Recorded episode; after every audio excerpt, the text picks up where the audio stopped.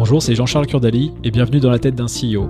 Un lundi sur deux, je vous propose une interview d'une trentaine de minutes avec un des meilleurs CEO de start-up françaises qui va vous partager son expérience, sa vision du job de CEO, ses doutes et ses échecs, et revenir sur des cas concrets auxquels il a été confronté ces dernières années avec sa start-up, que ce soit en période de forte croissance, dans des moments compliqués, voire de crise. Vous pouvez également découvrir mon autre podcast Dans la tête d'un VC, dans le même esprit que celui-ci, mais comme invité des investisseurs de start-up. Et pour recevoir ces deux podcasts chaque lundi, abonnez-vous à ma newsletter personnelle en tapant sur Google Dans la tête de JCK. J'arrête là pour ma pub personnelle et c'est parti pour un nouvel épisode de Dans la tête d'un CEO. Allez, à tout de suite.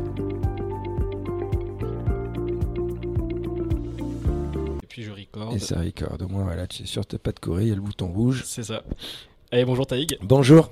Comment tu vas? Écoute, super, super. Et toi, ça va? Bah ça va, je, je suis content de t'avoir, comme je te disais, moi je, Également. je te connais depuis, alors c'est, ça date depuis 2001 ou 2002, Ok. euh, dans les, les années, euh, les années roller. Les années roller, Moi, c'était parce que plus- c'était- tu faisais, de- tu ridais toi-même? Moi c'était plus le skate, Le skate, ok. Mais, euh, mais je regardais déjà à l'époque les, les X Games, c'était pas, c'était pas simple comme je te disais, c'était pas simple encore à trouver, on n'était pas, c'est pas la même époque, quoi. maintenant on a deux clics, enfin un clic de trouver euh, des vidéos sur YouTube, à l'époque il fallait attendre la nuit ou, ou les rediffs sur Eurosport ou sur Extreme Sport Channel, enfin ce genre de chaîne. C'est vrai. Et euh, du coup, ça fait hyper, euh, hyper plaisir de, de t'avoir. L'idée, c'est qu'on revoit un peu tout ce que tu as fait, de, pas, pas mal de thèmes à voir avec toi.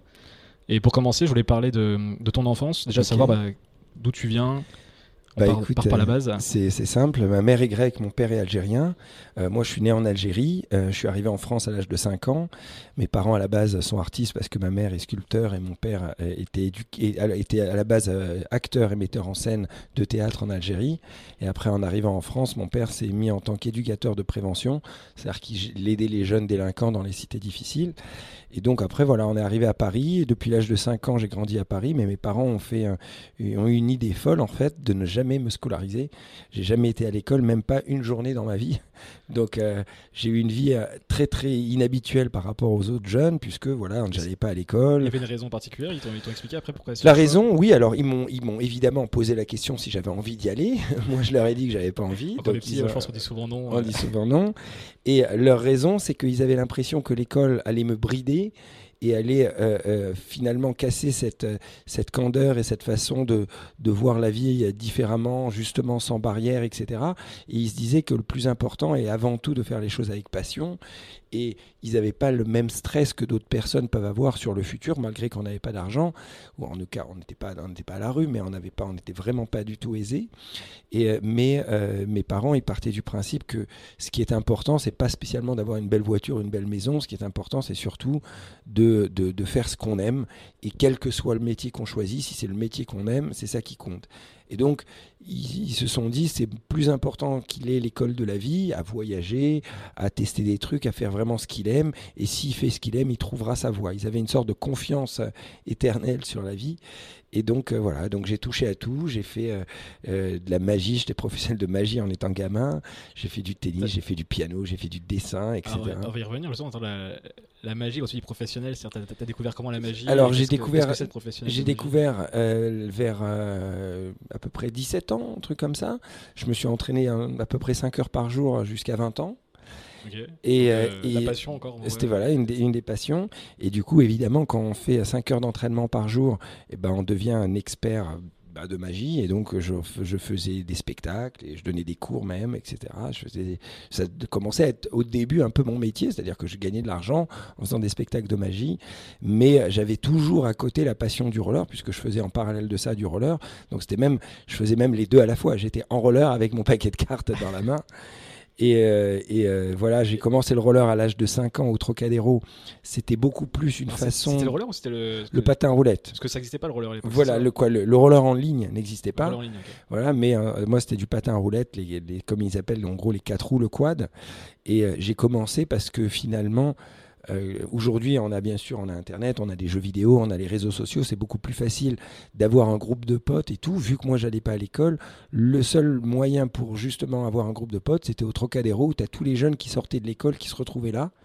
Et donc, on se retrouvait à faire du roller ensemble et faire des jeux, des, ce qu'on appelle des éperviers, des chasses à l'homme, etc. Et, donc le roller à la base était beaucoup plus un jeu pour moi que de la compétition ou des figures. Et on, faisait au début des sauts de marche où on faisait la quête avec les copains pour aller s'acheter des baquets de gâteaux. Et petit à petit, en grandissant, c'est là où j'ai commencé à, vouloir euh, euh, faire des compétitions. Et j'ai découvert ça sur des vidéos américaines où il y avait des grands champions, d'abord en skate, puisqu'il n'y avait, pas, il y avait rien en roller, comme Tony qui faisait des shows, etc. Et donc j'ai commencé à regarder les vidéos de skate et à me dire, il faut que je fasse la même chose en roller. Et donc j'ai été sur une rampe à Maison Alfort et j'ai commencé à m'entraîner pendant des années et des années. Et, et sens, et Tony Hawk, c'est dans les quelles années quand, quand tu le découvres C'est au début de sa carrière J'ai découvert, non, j'ai découvert la rampe en 90. Euh, oui, en 90, c'est ça. Donc, euh, la rampe, tu peux expliquer La rampe, donc c'est le grand U en bois euh, ou en ce qu'on appelle le half pipe. C'est donc la discipline, euh, on va dire maître des, de, tout ce qui est skateboard, et rollers, compétition, etc. Et il y en a une, y a une rampe qui s'était ouverte comme ça à Maison Alfort sous un autoroute. Donc j'ai été avec des potes un jour juste pour m'amuser, découvrir la rampe. Et quand j'ai vu ce truc-là et que j'ai essayé, j'étais vraiment pris de passion pour, pour ce sport et j'ai commencé à y retourner tous les jours, tous les jours, tous les jours. Et pourquoi la rampe par rapport à, au, street, enfin au, parc, les genres de, ce genre de choses quand tu vas dans les skateparks par exemple euh. bah déjà à l'époque, il n'y avait pas, il y avait pas de, de, vraiment de skatepark, de street, etc. On faisait quelques sauts de marche et on avait fabriqué des tremplins avec des copains au Trocadéro, mais il n'y avait pas de skatepark. Il y avait pas, non, il y avait pas de skatepark. Et il y avait vraiment cette rampe qui s'était ouverte à Maison Alfort, qui était une très belle rampe. Et je sais pas, la, la, la, sensation, la, discipline elle-même, c'était vraiment ce qui me plaisait le plus. En fait, moi, je crois ce qui me plaisait, c'était de faire des grosses acrobaties et de faire vraiment des, des, des, sauts dans les airs, de la, presque de la voltige en roller et des sauts périlleux dans tous les sens. Et c'est quelque chose que je pouvais retrouver beaucoup plus facilement sur une rampe que, euh, euh, que en street. Parce que les gens ne se rendent pas compte, mais on est à, on est quoi, à 7-8 mètres en hauteur quand on est Alors, peut-être pas autant, parce que la, la, rampe fait 4 mètres, et on est à 2 mètres, 3 mètres au-dessus au maximum. Ouais, c'est assez, assez, haut, donc ça doit faire des bonnes sensations. Ah, c'est des super sensations. Et, euh, et tu disais juste, parce que dans ton enfance, alors avant de partir sur ta, ta carrière euh, professionnelle, mhm. tu disais aussi que tu joues au tennis. ça, ça, me parle parce que moi j'ai beaucoup joué au tennis aussi. C'est vrai. Mais tu l'as pris de manière assez, assez extrême aussi. Extrême aussi, c'est-à-dire que toujours par rapport à cette philosophie que mes parents m'ont donnée, ils me laissaient faire mes propres choix, mais je pouvais les faire à fond. Donc je me suis mis au tennis comme un fou. Ça c'était vers quel âge euh, bah, J'ai commencé à 12 ans. Euh, et je, je, faisais ça toute la journée, je faisais 6 heures par jour de tennis, je voulais devenir champion de tennis. Euh, c'était c'était fou. Euh, et ce qui était bien, c'est que le tennis est très formateur mentalement parce que c'est un sport extrêmement mental. Mm. Donc ça m'a appris à vraiment gérer la pression, etc. Et en parallèle du tennis, c'est là où j'ai découvert la rampe. En fait, je faisais toujours du roller parce que c'était le jeu avec les copains. Ça, c'était depuis tout petit, Voilà. En fait, quand les copains étaient à l'école, moi, je faisais mon tennis. Et quand eux sortaient de l'école, moi j'arrêtais le tennis et on se retrouvait tous pour faire du roller au Trocadéro. Et donc en parallèle de tout ça, j'ai découvert vers 15 ans euh, la rampe. Et là je me suis dit c'est vraiment ça que je veux faire. Mais je faisais mes, entraînements de tennis quand même en parallèle. Au bout d'une semaine je me suis cassé le pouce. Donc c'était plus dur de continuer le tennis. Mais avec le plâtre je pouvais toujours continuer le roller. Et là après voilà j'ai continué j'ai arrêté le tennis. Donc euh, donc qu'est-ce que tu retiens justement de cette, cette éducation euh, ou justement t'es pas allé à l'école enfin c'est quelque chose que tu conseilles euh, aux gens enfin alors conseiller de pas aller à l'école non parce que en fait pas aller à l'école c'est euh, une, une, responsabilité énorme et si la, la, famille à la maison n'a pas suffisamment de, de, stabilité et de compréhension sur l'éducation, etc., euh, le gamin, euh, ça risque de faire un contre-coup et le gamin risque de se retrouver perdu et vraiment en situation difficile, etc. Il faut un cadre spécial autour. Hein. Bah, en fait, il faut surtout, mais ce, cadre, ce, cadre est aussi important quand quelqu'un va à l'école ou quand quelqu'un ne va pas à l'école. C'est-à-dire que si, la, si à la maison, les parents sont complètement barrés ou ils n'ont aucune compréhension comment une éducation doit se construire, etc., évidemment, le gamin, même à l'école, il sera perdu. Donc voilà, je pense que tout part à la base des parents, mais c'est vrai que les parents sont souvent euh, débordés avec le boulot, etc. Et donc quand le gamin est à l'école, c'est une sorte de liberté un petit peu pour eux parce que bah, ils, ont, ils ont le gouvernement qui s'occupe de leur enfant 5 euh, heures, 6 heures, 7 heures par jour, etc. Quand le gamin n'est pas à l'école, bah là, les parents doivent assurer. Il faut s'en occuper. Il faut s'en occuper. Donc là, c'est une grosse responsabilité. Il faut qu'ils aient le temps, il faut qu'ils aient l'envie, il faut qu'ils aient la compréhension, etc. Donc, euh, le... mais par contre, un truc qui est certain, c'est que l'école d'aujourd'hui Et euh, euh, il y, a des défauts sur cette école. Alors, même si c'est plus dur pour moi de juger parce que j'ai jamais été à l'école, mais je vois un peu de l'extérieur qu'il y a évidemment beaucoup trop d'élèves pour le nombre de profs. Les élèves sont beaucoup plus dans une situation passive à attendre l'information et à apprendre du par cœur. Donc s'ils apprennent du par cœur, ils ont des bons résultats. Euh, sauf que dans la vie active, c'est pas le par cœur, c'est ce que j'appelle le débrouillardisme qui fera la différence. Et donc, euh, si demain je crée une école, ce que je ferai sûrement un jour, je mettrai des enfants dans une situation où c'est eux qui sont que dans le dans le faire, c'est-à-dire que c'est eux qui devront à chaque fois trouver leur propre solution, mettre évidemment beaucoup moins d'élèves par rapport au nombre de profs, et quand vraiment le, gamin bloque et là il n'a pas trouvé par lui-même la solution, là le prof lui donne un petit indice pour, pour, pour, pour, trouver, mais il faut toujours que ça vienne de l'élève, parce que dans la vie c'est ça, quand on crée quoi que ce soit, il n'y a pas un prof qui nous dit ben, c'est quoi tout de suite la solution, c'est à nous de nous débrouiller. Il faudra qu'on discute. C'est un sujet qui m'intéresse beaucoup aussi. Les, créer une école, ça fait partie bah, des, projets également. ça fait partie de mes projets à 100%. Mais euh, donc, du coup, tu, je comprends ce que tu veux dire. Donc, à l'école, les règles du jeu sont pas forcément celles qui. Quand, pour devenir bon à l'école, c'est pas les mêmes règles que pour devenir bon dans la, bah vie après. Bah non, bah non, et, non. Et toi, du coup, es vraiment, tu représentes. Alors, on va faire euh, ton parcours après, mais euh, cette capacité à, apprendre en faisant justement Exactement. Bah oui, vu que j'avais vu que j'avais rien euh, appris euh, à la base, j'ai dû euh, développer à chaque fois mes propres techniques pour apprendre. Quand il a fallu que j'apprenne l'anglais, ben, j'ai pris un dictionnaire, j'ai écrit 1500 mots sur, une, sur un dossier Excel, j'ai imprimé ça et j'ai appris par cœur ces 1500 mots. Et à partir de là, quelques verbes, etc. Et quand j'arrivais dans le pays, j'arrivais à, communiquer parce que quand tu, connais, tu maîtrises 1500 mots, eh ben, tu as suffisamment. Tu, toujours le jour, les gens manient en général 1500 mots. C'est rare qu'on manie beaucoup plus que ça. Et donc, euh, voilà, c'est des techniques, mais comme ça, à chaque fois, je trouvais mes propres techniques, ce qui m'a aidé dans le monde de l'entreprise. Parce qu'il fallait à chaque fois trouver mes propres techniques, soit pour lever des fonds, soit pour trouver des trucs, euh, même pour inventer des brevets, quoi. Bien sûr. Et, et tu retiens quoi de ta période avant les compétitions dans, dans le roller? Cette période où tu jouais avec tes potes encore bah, C'était c'était une période de d'innocence et d'enthousiasme et une période extraordinaire parce que c'était une période où avec tous les copains, on, c'était une sorte de récré exceptionnel. En fait, il n'y a rien de mieux de s'amuser avec des potes autour d'une passion commune qui donne en plus une sensation de vitesse et de liberté incroyable. C'est-à-dire que on faisait ce qu'on appelait des randonnées, euh, des, des randos catch. Alors ça c'était pas très bien, mais bon, on s'accrochait derrière les voitures, on partait à fond. À l'époque c'était pas comme aujourd'hui, donc on, on, voyait comme ça 50 euh, gamins qui partaient comme des fous euh, entre les voitures, qui s'accrochaient derrière les voitures, ou qui faisaient simplement au Trocadéro des jeux ou des éperviers, des chasses à l'homme, où on était les, les, les champion de l'esquive, où on mettait des barrières avec des, bouts de bois, où on faisait des sauts par-dessus les marches et on faisait la quête pour euh, récolter un peu d'argent pour s'acheter des gâteaux, etc.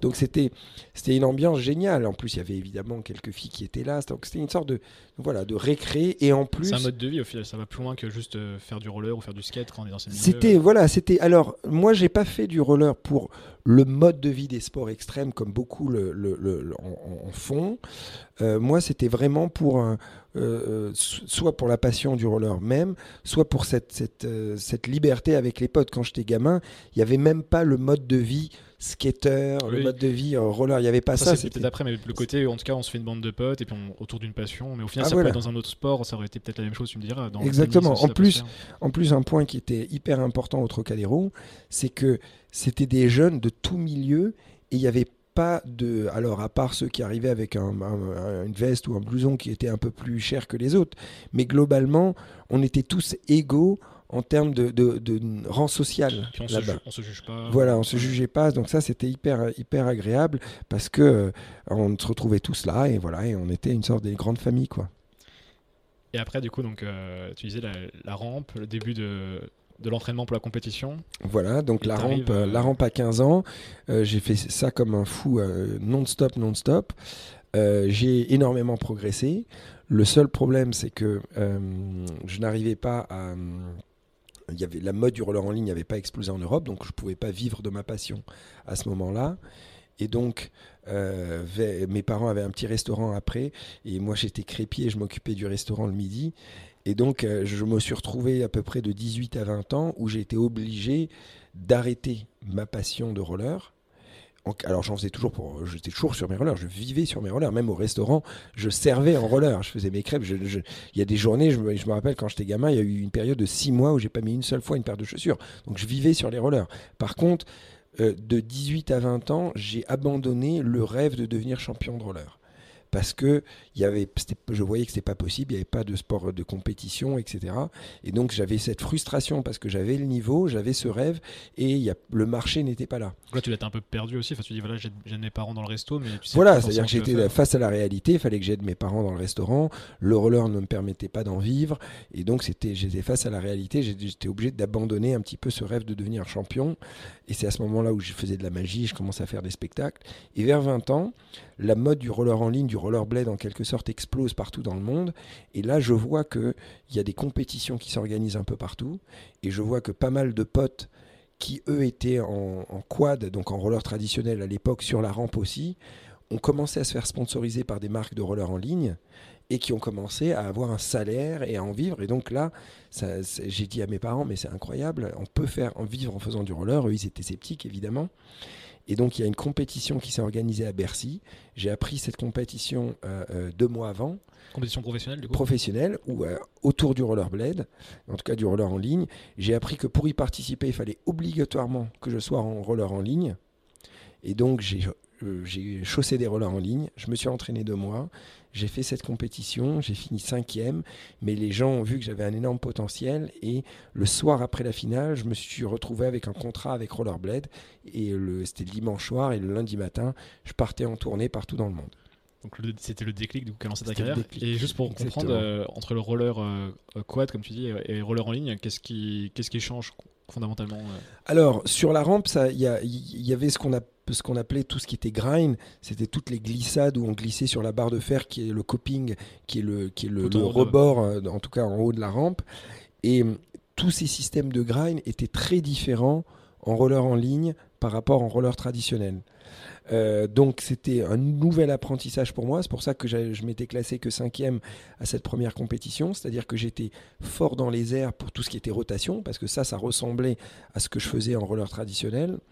Par contre, de glisser sur toute la barre de fer, tous ces grinds, les, comment, voilà, tous ces types de grinds, là j'étais vraiment mauvais. Il m'a fallu à peu près quelques mois l'équilibre était différent à m'habituer à ces rollers en ligne. Voilà. Et tu te souviens justement ton état d'esprit euh, pour les, les, runs, du coup, enfin les runs, je sais pas comment expliquer. Ouais, les runs, on dit comme ça. C'est les, les moments où vous passez, enfin je sais pas comment l'expliquer autrement. C'est un enchaînement en fait, c'est un peu comme au patinage, patinage artistique, c'est un enchaînement de 50 secondes qui correspond à peu près à une vingtaine de figures et c'est un mélange de difficultés, d'artistique, d'amplitude, etc. du coup, c'est la première fois que tu avais à gérer sur ta première compète Alors non, parce que j'en avais fait déjà en roller traditionnel, en, ce que j'appelle en quad, mais c'était des, des compétitions extrêmement amateurs où il n'y avait pas de sponsor vraiment derrière, etc. Donc j'ai déjà eu, ce stress de compétition. Pas le même niveau. Mais c'était pas le même niveau. Mais surtout, ce qui était, ce qui était bien, c'est que moi, je faisais du roller depuis toute ma vie. Je m'entraînais depuis des années et des années. Et donc, en fait, quand je voyais tous ces autres compétiteurs, eux, ils avaient en réellement commencé que depuis qu'il y avait la mode du roller en ligne. Donc en fait, j'avais énormément d'avance.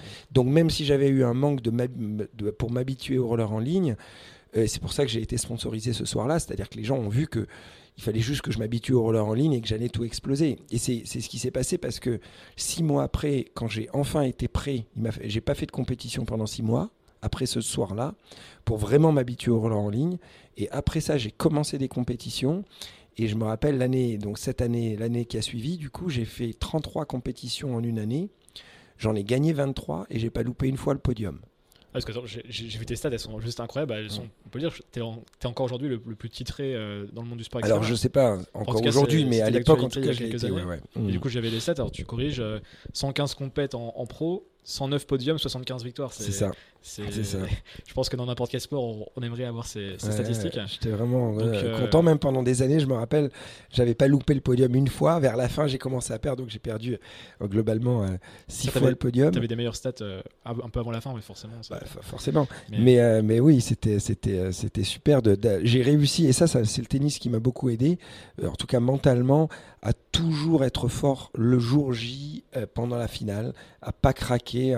on le voit justement sur mes c'est-à-dire que j'arrivais à être relativement constant, à pas, à pas avoir les jambes qui tremblaient le jour J. j'avais fait une mauvaise blague. Tu veux pas être coach mental du, du Paris Saint-Germain besoin d'un peu, d'aide. Mais, euh, mais du coup, j'ai vu que. hum, Donc tu gagnes tes premiers championnats du monde à Lausanne en 97, Mm. mais tu fais tes premiers un an avant. Et si j'ai bien, si je dis pas de bêtises, tu- je crois que tu te blesses à cette première compétition. Et Du coup, c'est, enfin, Après- c'était les premiers champions du, ça devait être compliqué. Enfin, c'était les premiers championnats du monde. T'arrives. euh, Voilà, évidemment, j'ai eu, j'ai eu, euh, j'ai eu un peu des, malchances avec les championnats du monde parce que les, les tout premiers, même en roller en quad, euh, je, m'étais cassé la hanche. La deuxième fois, j'y suis retourné, le championnat du monde a été annulé parce que la rampe s'était écroulée. La troisième fois, ça a été annulé. L'événement a été dé- dé- décalé. La quatrième fois, donc tout ça, c'était en quad avant de finir en inline. Et enfin, je me retrouve enfin en inline, en inline et je vais à Lausanne à cette grosse compétition qui était considérée à l'époque comme les championnats du monde. Et là, euh, je tape la tête et je suis à deux doigts de me casser les cervicales. Je pouvais même plus marcher sur le moment. Et donc j'ai eu très peur. Et, euh, euh, et donc j'ai- tous les ans, il m'arrivait quelque chose. C'était infernal. Impossible de participer à un championnat du monde une fois. Je- genre, ça faisait cinq championnats du monde et à chaque fois, il se passait quelque chose. Soit j'avais un accident, soit l'événement était annulé, etc. Et donc la septième fois, c'était donc la sixième fois, c'était en 97. Et, euh, et là, je savais que si- le jour où j'allais participer, j'allais gagner. En tout cas, c'est ce que je, je me disais pour me, pour, euh, pour me motiver. Et ça, en tout cas, ça a été le cas, puisque j'ai participé, j'ai gagné cette fois-ci, cette fois-là. C'est quoi tes souvenirs justement euh, Bah, Lausanne, ce c'est plutôt l'événement de Lausanne. Le- Lausanne était un événement euh, qui avait une super ambiance, où il y avait énormément de monde. C'était pas un- un- comme les événements aux États-Unis que j'ai découvert après, où c'était des compétitions à l'américaine avec un circuit américain, un peu comme l'ATP au tennis, etc. Lausanne, c'était euh, le- le- l'événement le, plus symbolique euh, qui, est, qui à l'époque en tout cas était, euh, était, euh, était, euh, voilà, était là.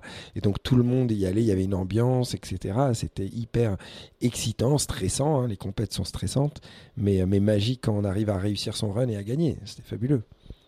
et, et après, du coup, bon, tu regagnes en 99. Et y a l'année 2001. Je crois que c'est- je pense que c'était l'année la Voilà, plus- après, bon, il y, a y a il y a eu di- différentes, euh, Différentes toutes périodes. ces années, différentes périodes. J'ai gagné des différentes compétitions, mais c'est vrai que ma meilleure année, c'était 2001. Là, tu gagnes tout là. Parce que voilà, j'ai réussi à faire ce que j'appelle le grand chelem, c'est-à-dire qu'il y avait les 10, les 10 plus grosses compétitions à l'année. Euh, C'était euh, Bercy, les championnats du monde, Lausanne, les X Games, les Gravity Games, euh, la finale ASA, ASA qui est comme l'ATP au tennis, qui est le, circuit international. Je crois qu'il y avait la finale. voilà, en gros, il y avait les 10 plus grosses compétitions et j'ai réussi à les gagner les 10 dans la même année. Donc ça, c'était super. Et du coup, j'essaie de comprendre. Bon, du coup, j'imagine ouais, tu avais un niveau incroyable, mais il y a autre chose aussi. Enfin, il y a un moment pour. euh, Je suppose que tu avais des concurrents qui étaient aussi très talentueux. très- Bien sûr. Euh, alors après, j'ai, j'ai, euh, ce que j'arrivais finalement à faire, c'est que j'arrivais à, à, déjà plein de choses. Déjà, c'est-à-dire que j'arrivais à analyser stratégiquement quelles étaient les figures qu'il fallait apprendre pour gagner. Et, et- et par exemple, ce qui m'était arrivé, c'est que genre trois semaines avant les X Games, donc les X Games qui sont considérés comme les Jeux Olympiques des sports extrêmes, c'est la, compétition connue, hein. la plus connue de toutes. Et donc trois semaines avant d'y aller, je vois un Américain à l'entraînement qui tente un double saut périlleux arrière, Le double backflip. un double backflip, et je vois que toutes les télés américaines se jettent sur, ce- sur cette figure, et je vois que finalement, si cet Américain fait cette figure le jour des X Games, trois semaines après, ils vont le mettre premier parce qu'ils avaient trouvé en quelque sorte l'excuse absolue de faire gagner un Américain parce qu'il faisait une figure que personne faisait. Et donc, stratégiquement, j'ai compris que celui, trois semaines après, qui allait faire le double saut périlleux et qui allait le réussir pendant la finale, Il a il a, il a gagné. Parce que les chaînes de télé montaient cette figure en scène comme le Graal du Graal. Et même si c'était une figure que j'ai jamais voulu apprendre parce que euh, j'avais cette mentalité de me dire que ça faisait trop gym, etc. Et j'avais tort, parce qu'en réalité, c'est une figure à spectacle. Quand tu l'as fait, le public, elle est dure à faire en plus. Et, donc, le public euh, euh, est impressionné. Et donc, très vite, dès que j'ai compris ça, je suis rentré en France. Et les trois semaines que, j'ai fait, j'ai travaillé le saut 500 fois pour le maîtriser parfaitement. Et je me suis pointé trois semaines après aux X Games. Sur 500 fois, tu l'as réussi 500 fois Alors, je l'ai pas réussi 500 fois. Ah je l'ai raté 500 fois jusqu'à le réussir. Jusqu'à le réussir. ouais. Voilà. Et Donc, comment le j'ai fait pas ça encore à perfection du coup. Ah ben, 500. Alors, à la fin, je commençais vraiment à le maîtriser à la perfection. Au bout de 500 pour essais. le caser dans un, dans Voilà. un run. Et, et, et en fait, un de mes secrets aussi, c'est que quand j'ai commencé à, à, faire euh, trop de compétition et à grandir, euh, à évoluer en termes d'âge, etc., je commençais à, à prendre trop de risques et à partir trop à l'hôpital en me cassant les bras et les jambes. Et je voyais qu'il y avait des petits jeunes qui avaient moins peur et qui étaient plus flexibles et qui arrivaient, eux, à faire des figures sans risque. Quoi, en, tout cas, en se cassant moins, en se blessant, moins. Donc, qu'est-ce que j'ai fait? J'ai inventé un airbag de sécurité que j'ai gardé secret pendant des années. Et donc ça, ça m'a permis de, de, de, remettre une couche et de vraiment avoir un coup d'avance parce que pendant que les autres avaient peur de s'entraîner sur des figures dangereuses parce que quand tu dois tenter un double saut périlleux sur une rampe en bois, comment tu le tentes? Il faut se lancer et tu sais que tu vas te cracher et tu vas peut-être te casser un bras, une jambe. Bah moi, j'avais construit cet airbag que j'ai gardé secret et qui me permettait de tenter la figure des centaines de fois sans risque. Et donc ça, ça m'a permis pendant dix ans de m'entraîner en, en secret à des figures qui avaient toujours un coup d'avance par rapport aux autres et tous les ans, j'arrivais avec une figure totalement nouvelle que j'avais appris grâce à, cet airbag. Et le temps que les autres la prennent, ben moi j'en apprenais une nouvelle. Euh, euh, en fait, j'avais vraiment toujours un coup d'avance grâce à, grâce à ces entraînements et à cet airbag. Et le, soir aux X Games euh, avec le, le double saut périlleux, je me rappelle, j'avais été voir le patron de la chaîne de télé et j'ai dit au patron, bah, parce que je, savais qu'il mettait en avant le saut, et je leur ai dit, bah, je vous informe que je le maîtrise parfaitement, que je le ferai dans le saut. Donc, ce qui, ce faisait quand même, parce que c'est pas. Ouais, bah après, en tout cas, j'étais pas 100% sûr de le réussir, mais j'avais quand même. quand tu pars, euh, quand tu fais ton run, tu sais que tu vas le faire. Il est, ah oui, il est planifié à 100%, etc. Il n'y a pas, d'impro. Mais ce qui était drôle, c'est que j'ai joué le spectacle en disant aux, aux juges, etc., que je l'avais jamais tenté. Parce que je n'allais pas leur dire que j'avais un, j'avais un airbag à la maison. Et donc j'ai fait un sort de buzz spectacle en disant ben, tout le monde parle du double saut périlleux, je vais le tenter pendant mon run en finale. Donc ça a fait une euphorie de, folie parce que les, tous les juges, bah, ils, ont, ils ont dit incroyable, le mec il a vu ça trois semaines avant, il va le tenter euh, le soir de la finale, etc. Et là évidemment je le tente et je le réussis, là où l'américain le rate. Et du coup euh, les juges ont finalement on aura quasiment l'obligation de me mettre premier.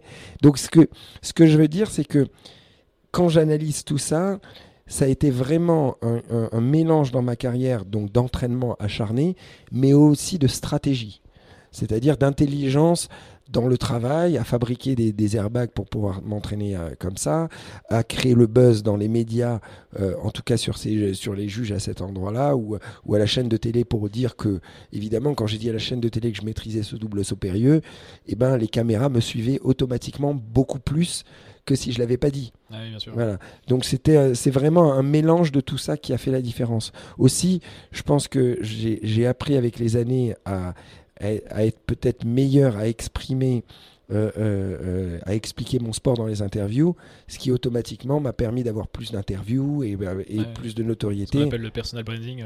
donc, étais, dans le sport, tu étais capable de le faire bah, J'avais pas aussi le choix parce que, en fait, j'étais un peu frustré d'être de, d'être dans un sport extrême qui avait aucune notoriété. Quand j'étais face à des footballeurs ou des tennisman qui avaient tout sur un plateau, les médias étaient derrière eux, ils avaient vraiment les managers, ils avaient tout. Donc, j'étais obligé d'être proactif et être beaucoup plus ingénieux.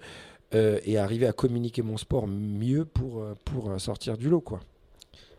Et, et, tu vois comment, si on compare aujourd'hui ces sports extrêmes avec l'avènement des réseaux sociaux, est-ce que c'est plus simple est-ce que, est-ce que, Comment tu compares les deux, Alors, c'est vraiment différent. C'est vrai que à l'époque, c'était c'était beaucoup plus de la compétition, c'est-à-dire que c'était beaucoup plus surtout en rampe.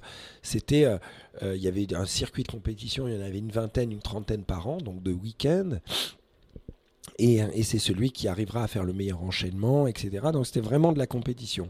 Aujourd'hui, euh, et en plus à l'époque, les gens étaient très très impressionnés parce qu'ils ne voyaient jamais des figures comme ça à la télé. Donc je me rappelle même quand on mettait des rampes dans un centre-ville et on faisait un show, c'était on, était comme des, pour des rockstars. Rareté de l'événement. Rareté de l'événement. Les gens n'avaient jamais vu ça. Donc euh, ils avaient l'impression d'avoir des super héros qui s'envolaient dans les airs. On était vraiment des rockstars. Je me rappelle par exemple, je faisais des shows en Espagne et euh, on, avait, euh, on avait une pause de deux heures entre chaque show et on avait trois shows par jour. Et, euh, quand on descendait de la rampe, on est tellement le public se jetait sur nous pour faire des autographes qu'on ne pouvait pas arrêter les autres, on ne pouvait même pas bouger de la rampe on finissait les autographes, fallait recommencer le deuxième show et comme ça toute la journée quoi. C'est-à-dire que c'était tellement une euphorie, on était, c'était dingue. Et aujourd'hui c'est différent parce que en trois clics sur les réseaux sociaux, on voit des figures qui sont même beaucoup plus impressionnantes que que nous ce qu'on aurait pu faire à l'époque. Donc en fait, aujourd'hui, si on met une rampe dans le centre dans le centre-ville et on fait un spectacle, il y a 200 personnes qui vont s'arrêter et ils vont dire bon bah ouais c'est pas mal mais de toute façon sur YouTube sur YouTube, je vois beaucoup mieux quoi. Donc aujourd'hui c'est un, un, nouveau monde. C'est un monde où euh, euh, où chaque personne doit devenir son propre communicant de c'est beaucoup plus une soit du voyage soit des figures incroyables mais ça pousse aussi les athlètes à prendre beaucoup plus de risques. L'athlète qui veut faire des millions de vues sur YouTube soit il a de l'originalité et qui et, donc qui fait des, des, euh, euh, des vidéos assez euh, drôles ou différentes avec de la ride. Il va rider, je sais pas, une vague en surf au, fin fond de, de, je sais pas quel pays. Et ça peut être sur les personnalités aussi. Sur les personnalités, etc. Ou sinon, c'est sur la figure la plus incroyable. Sauf que là, la barre, elle monte de plus en plus. C'est la surenchère. Et ah bah c'était ça parce que moi pour moi bah, dans le sport extrême bah, du coup il y avait ta figure que tu avais le double backflip et puis le à l'époque aussi le, alors je sais pas si à quelle époque par rapport à la tienne mais le 900 de Tony Hawk euh, mais pour le coup le 900 de Tony Hawk c'était de mémoire, c'était pas pendant un run, c'était plus, c'était plus un best trick. C'était, ah, voilà, c'était le best trick qu'on peste. J'y étais, en plus, j'étais, c'était à, San, Diego, je crois. C'était quand, en par C'était 97. Ah non, c'est pas plus C'était 97. ça, c'était incroyable aussi, ça, pour Ça, c'était incroyable. Ah oui, c'était une sacrée étape parce que le 900 degrés est une figure très, très, très difficile à réussir. Euh, je veux dire, même, même en, roller, alors que c'est plus facile en roller quand même qu'en skate parce qu'on n'a pas à tenir le skate, euh, tenir la planche euh, et, et, taper à 900 degrés, c'est vraiment dur. mais même en roller, quand on regarde, quand on fait le bilan sur les 15 dernières années, il y a peu de gens qui ont réussi à le faire. Il doit y avoir, de 900 degrés, il doit y avoir 6-7 personnes au monde qui l'ont fait en, roller et en skate pareil. Hein en skate pareil. Tu, as, tenté le 900 Moi je l'ai fait, je l'ai fait, je l'avais fait même euh, avant Tony Hawk. Alors c'est incomparable, surtout que c'est beaucoup plus dur comme je disais en skate. Euh, mais ouais, je l'avais fait, euh, je crois en que de mémoire, je crois 92, 80, ouais 92, 93. Et donc même quand, sur les, les, quads comme tu dis. Ah oui, c'était en quad déjà. Je faisais déjà le 900 en quad. Ok.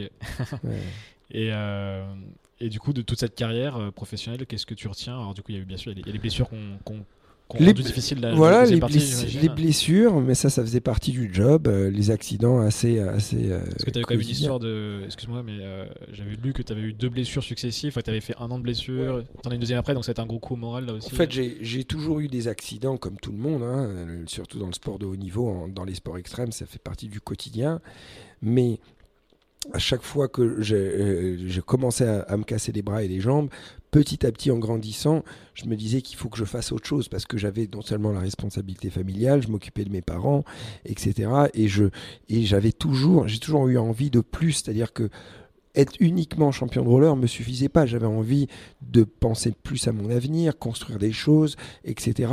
Et donc, et j'avais envie de, promouvoir mon image et celle des sports extrêmes. Et donc, quand j'avais des, des sociétés qui faisaient pas les choses, au final, je créais moi-même les boîtes pour le faire à leur place parce que par exemple je voulais vendre mon image dans des gammes de papeterie scolaire pour les enfants et euh, les sociétés comme Clairefontaine, etc., me disaient que euh, on n'était pas assez, en tout cas moi j'étais pas assez populaire et pas le, sport extrême à la base ne l'était pas.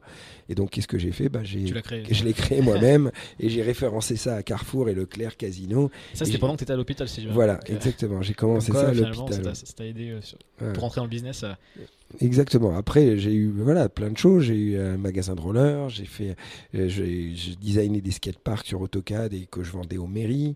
Euh, j'ai acheté mes rampes et que je, je, faisais des shows avec ces avec ces rampes.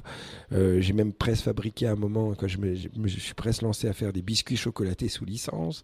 J'ai fait des boissons énergétiques de type Red Bull avant que Red Bull arrive en France. Et ça c'est pendant ta carrière quand tu faisais du roller. Toujours en parallèle. toujours en parallèle. Donc j'ai j'ai toujours eu l'envie de créer. C'était pas spécialement une envie d'être un, un, homme d'affaires à dire euh, voilà je suis businessman. C'était pas question de ça. C'était l'envie de créer des choses et euh, euh, et, et, les voir se réaliser. voilà, puisque ça, ça n'arrivait pas, il fallait que je le fasse moi-même. Et justement sur la, la, boîte de papeterie pour enfants. Mm. C'est la première qui a duré quelques années, notamment. Ouais. Alors il y a le magasin de roller qui ah, avait duré pas mal de temps. Euh, mais le magasin de roller, c'était pas 100% une initiative personnelle. C'était plus mon père parce que il me, moi j'étais jeune, il me voyait faire mes compètes, il me disait, il se disait ça allait pas durer des années, donc il m'a convaincu à me dire, écoute, tu as une image dans le roller, on va créer un magasin de roller et on va vendre, euh, voilà, par rapport à ton image.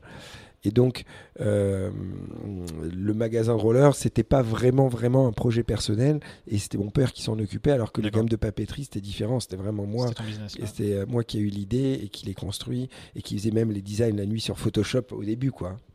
Ah, donc c'était parti de, rien du tout. Et, ça, ça a duré trois. De rien du tout. J'étais J'étais sur mon lit d'hôpital, j'ai imaginé, euh, euh, d'abord j'ai appelé des sociétés comme Clairefontaine, ils m'ont en gros fermé la porte au nez.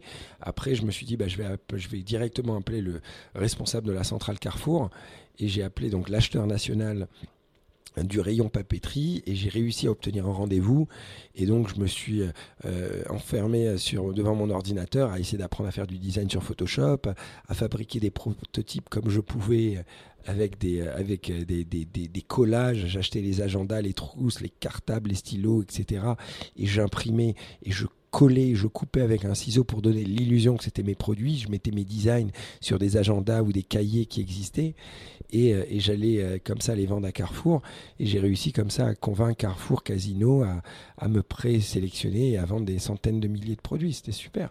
Ah, c'était sur des, précommandes qui t'ont permis après de financer la, production de ces. voilà, voilà. En fait, ils s'engageaient à, acheter un certain nombre de produits et moi après, il fallait euh, fabriquer, les livrer, etc. Tu avais déjà les bons, les bons concepts des, startups de, de faker, comme on dit, euh, de faire semblant d'avoir un produit avant de l'avoir et puis après de le vendre. Voilà. Alors les, les, les, gens imaginaient quoi les, les, acheteurs imaginaient bien que c'était des prototypes, mais ils n'avaient pas compris que c'était un prototype aussi simple, c'est-à-dire qu'ils n'avaient pas compris que voilà, j'ai été à Carrefour, j'ai acheté un, un, cahier, j'ai juste remplacé la couverture avec une imprimante 3D et de la colle et un ciseau quoi. Ah, bah, c'est une bonne histoire en tout cas pour, ah, pour, démarrer un business. C'est sûr, c'est sûr. Et, euh, et du coup, donc, donc sur, là, c'est sur, le, sur la fin de ta carrière du coup euh, en tant que professionnel dans le roller. Et après, il y a eu aussi pas, y, a pas mal de choses à ce moment-là. C'est là où tu as commencé à les projets incroyables. tu parlais d'aimer la voltige. pour le coup, tu en, as eu, en as eu de la voltige. Euh, je pense aux deux, euh, aux deux records. je crois que c'est sur W9 que ça passait les émissions. Voilà, ouais. En fait, ce qui s'était passé, c'est que je, après tout ça, j'ai commencé à présenter beaucoup d'émissions télé. Donc ça, c'était super, des sortes d'émissions d'aventure de sport extrême. C'était quoi Il y avait sur Extreme Sport? Extreme Sport, il y avait le Taïk Show, il y avait Extreme Aventure, donc différents shows que je présentais. Donc je me retrouvais à être vraiment présentateur télé. Tu kiffais Du coup, t'apprenais des choses? Je kiffais, je kiffais, mais j'étais pas, comment dire, mon rêve ultime n'est pas d'être présentateur télé. C'était, c'est beaucoup plus de vivre les choses moi-même. Donc, ce que j'aimais dans ces shows télé, c'est que c'est clair que j'allais à la rencontre de gens euh, dans des pays lointains et j'essayais moi-même des disciplines, etc. Tout ça, c'était vraiment canon. Mais j'avais euh, j'avais pas envie de faire que ça pour le reste de, de, la vie que j'avais devant moi. Donc j'avais une phase transitoire. Là, voilà, c'était, je le faisais, mais en parallèle de ça, j'avais le cerveau qui bouillonnait et je me disais mais qu'est-ce que je peux faire d'autre? Et je me rendais compte que continuer les compétitions de roller, ça allait pas m'amener, ça me faisait pas passer un cap médiatique ou quoi que ce soit. Et même j'avais fait le tour, j'avais gagné plusieurs fois les championnats du monde et je voyais bien que ça allait pas faire de différence d'en gagner un en plus ou un en moins. Et donc en en discutant avec mon producteur justement de télé. Euh, euh, je me suis dit, il faut que j'arrive à faire un record sur un monument euh, symbolique, un, énorme monument historique connu de tous, qui permet de démocratiser mon image et celle du sport. Et là, je savais que j'avais trouvé l'astuce, en quelque sorte, de vraiment passer sur les chaînes, des grandes chaînes, etc. Et donc la première idée que j'avais eue, c'était de sauter par-dessus la scène devant Notre-Dame. Euh, et, donc, je suis parti bien en tête. J'ai la chance de voir que les problèmes, jamais les solutions. C'est quoi la distance de la. Euh, je dis l'inverse plutôt. Que les solutions, euh, de voir que les solutions, jamais les problèmes. C'est quoi la distance pour. C'était à peu près un saut de 35 mètres de long. C'est beaucoup, mais c'est totalement faisable. Et c'est pas le fait de faire un saut de 35 mètres qui, qui est la symbolique, c'est le fait de sauter par-dessus la scène, devant Notre-Dame, etc. Et donc, euh, euh, ce qui s'est passé, c'est que je suis parti bien en tête à motiver toute une équipe, etc., et à fabriquer un dossier technique pour avoir l'autorisation. Il faut demander à la mairie. À, la mairie, euh, à la préfecture, etc. Malheureusement, ça a été refusé. Et donc, je suis parti sur un autre monument qui était la Tour Eiffel. Et comme ça, pendant deux ans, j'ai eu des allers-retours non-stop avec toutes les institutions où je me suis battu pour arriver à obtenir cette autorisation impossible de sauter de la Tour Eiffel. Comment on finance Ça? Va coûter cher Alors, ça coûte super cher. Ça coûte un million d'euros, euh, globalement un million d'euros. Mais, mais en fait, quand on arrive à obtenir l'autorisation impossible d'avoir la Tour Eiffel. On se dit qu'un million, on va les trouver. le million, euh, les sponsors sont, sont. Alors, c'est pas facile à trouver. Et pour la preuve, au début, j'ai quand même, jusqu'à la fin, j'avais pas trouvé assez d'argent, donc euh, j'ai même mis de l'argent perso, tout ce que j'avais, toutes mes économies, je les ai mis dedans. J'ai mis 150 000 euros, c'était tout ce qui me restait qu'un sponsor devait me payer, je l'ai mis dedans. J'ai réussi à convaincre tous les fabricants de structures, etc., à me faire gratuit. Quand tu mets tout, excuse-moi, mais tu mets toutes tes thunes dans le, dans le projet, c'est du coup c'est quoi? Si tu te dis ça va avoir un retentissement tellement fort que d'ailleurs je vais pouvoir Alors, maximiser? Évidemment, j'y ai pensé, mais c'est même plus profond que ça. C'est que ça faisait deux ans que je me badais comme un diable. J'obtiens une autorisation impossible et avant tout, je suis un rêveur. C'est-à-dire que je n'ai pas Bien sûr que tout le monde est content d'avoir un peu plus de confort, d'avoir une plus belle voiture ou une plus grande maison, etc. Mais c'est pas ça qui me, qui, me, qui me fait me lever le matin.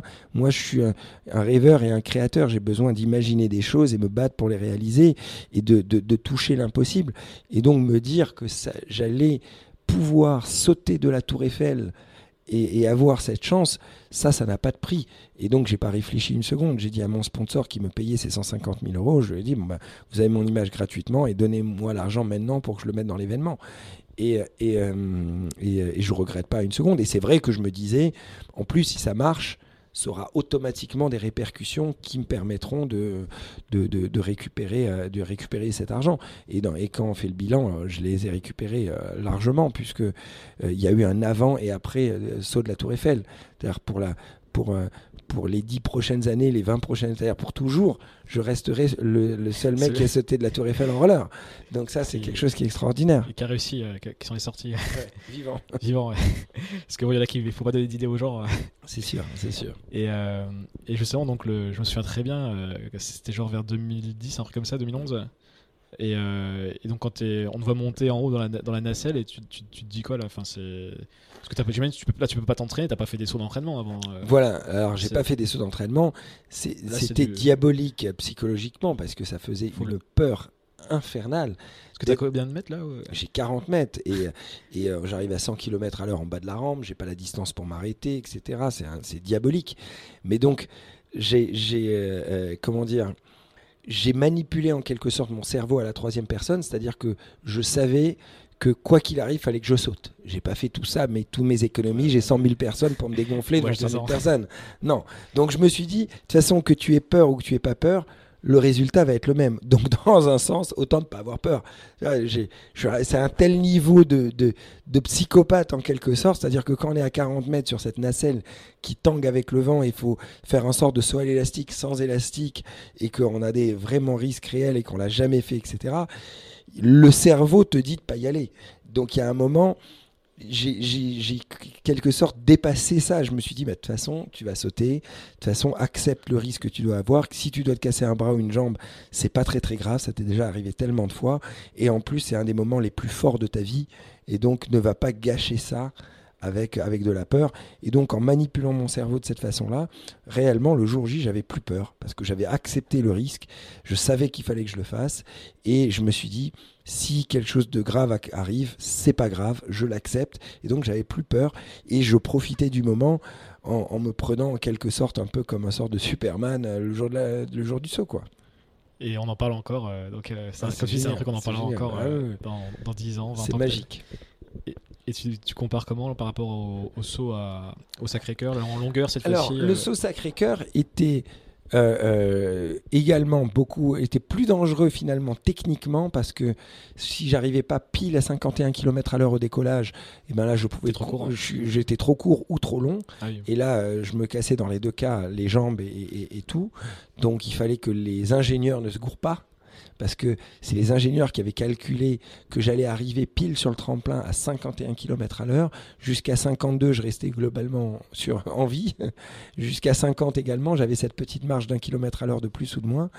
Et donc ça faisait vraiment peur de faire confiance en quelque sorte à d'autres personnes qu'à soi-même, même si j'ai énormément confiance aux ingénieurs. Mais je me rappelle, la veille au soir, j'ai repris tous les ingénieurs, j'étais dans un café et je leur, je leur ai demandé de refaire tous les calculs devant moi pour être sûr qu'ils se gourraient pas parce que parce que le lendemain bah, s'ils se gourent c'est c'est pas eux qui sautent hein. c'est pas voilà c'est pas eux qui vont avoir les jambes cassées euh, mais après euh, ce que j'ai regretté finalement sur les deux sauts, c'est que j'ai pas eu suffisamment, bah, même pas du tout, de, de temps d'entraînement dans, les, dans la même situation.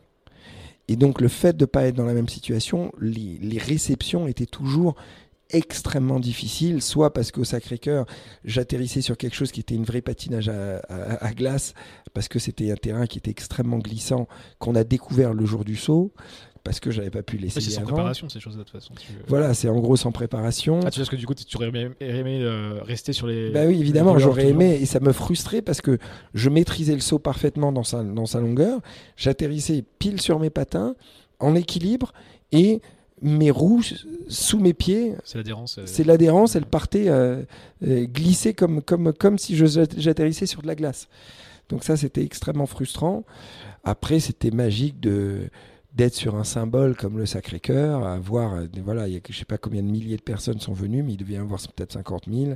Euh, il faisait beau en plus ce jour-là, donc j'avais, la, la, la, vue de sauter comme au-dessus de Paris. En plus, ce qui était drôle, c'est que la réception, je pouvais la voir que quand j'étais dans l'air. Parce que vu qu'elle était 12 mètres plus bas, au décollage, sur le tremblin de départ, je ne voyais pas la réception. Donc en fait, c'était, c'était un sort de, de, de, comme une piste de ski. On descend cette piste et on voit juste Paris. On voit juste Paris, on ne sait pas où on va aller. Et il y avait même parfois des pigeons qui volaient, donc j'avais peur de me prendre un pigeon dans l'air. C'était drôle. Et, et, et, une fois qu'on est dans l'air, les, à voler pendant pas mal de temps, c'est là où on voit enfin la réception où on va atterrir. Non, c'était assez magique. Et ça doit être bizarre parce que alors nous quand on regarde ça doit durer quoi allez, Une seconde et demie, deux secondes ouais, ouais. et toi ça doit durer ah, c'était, c'était, c'était des sensations d'adrénaline, surtout à la Tour Eiffel que j'avais, que j'avais jamais ressenti avec autant de force et de vitesse.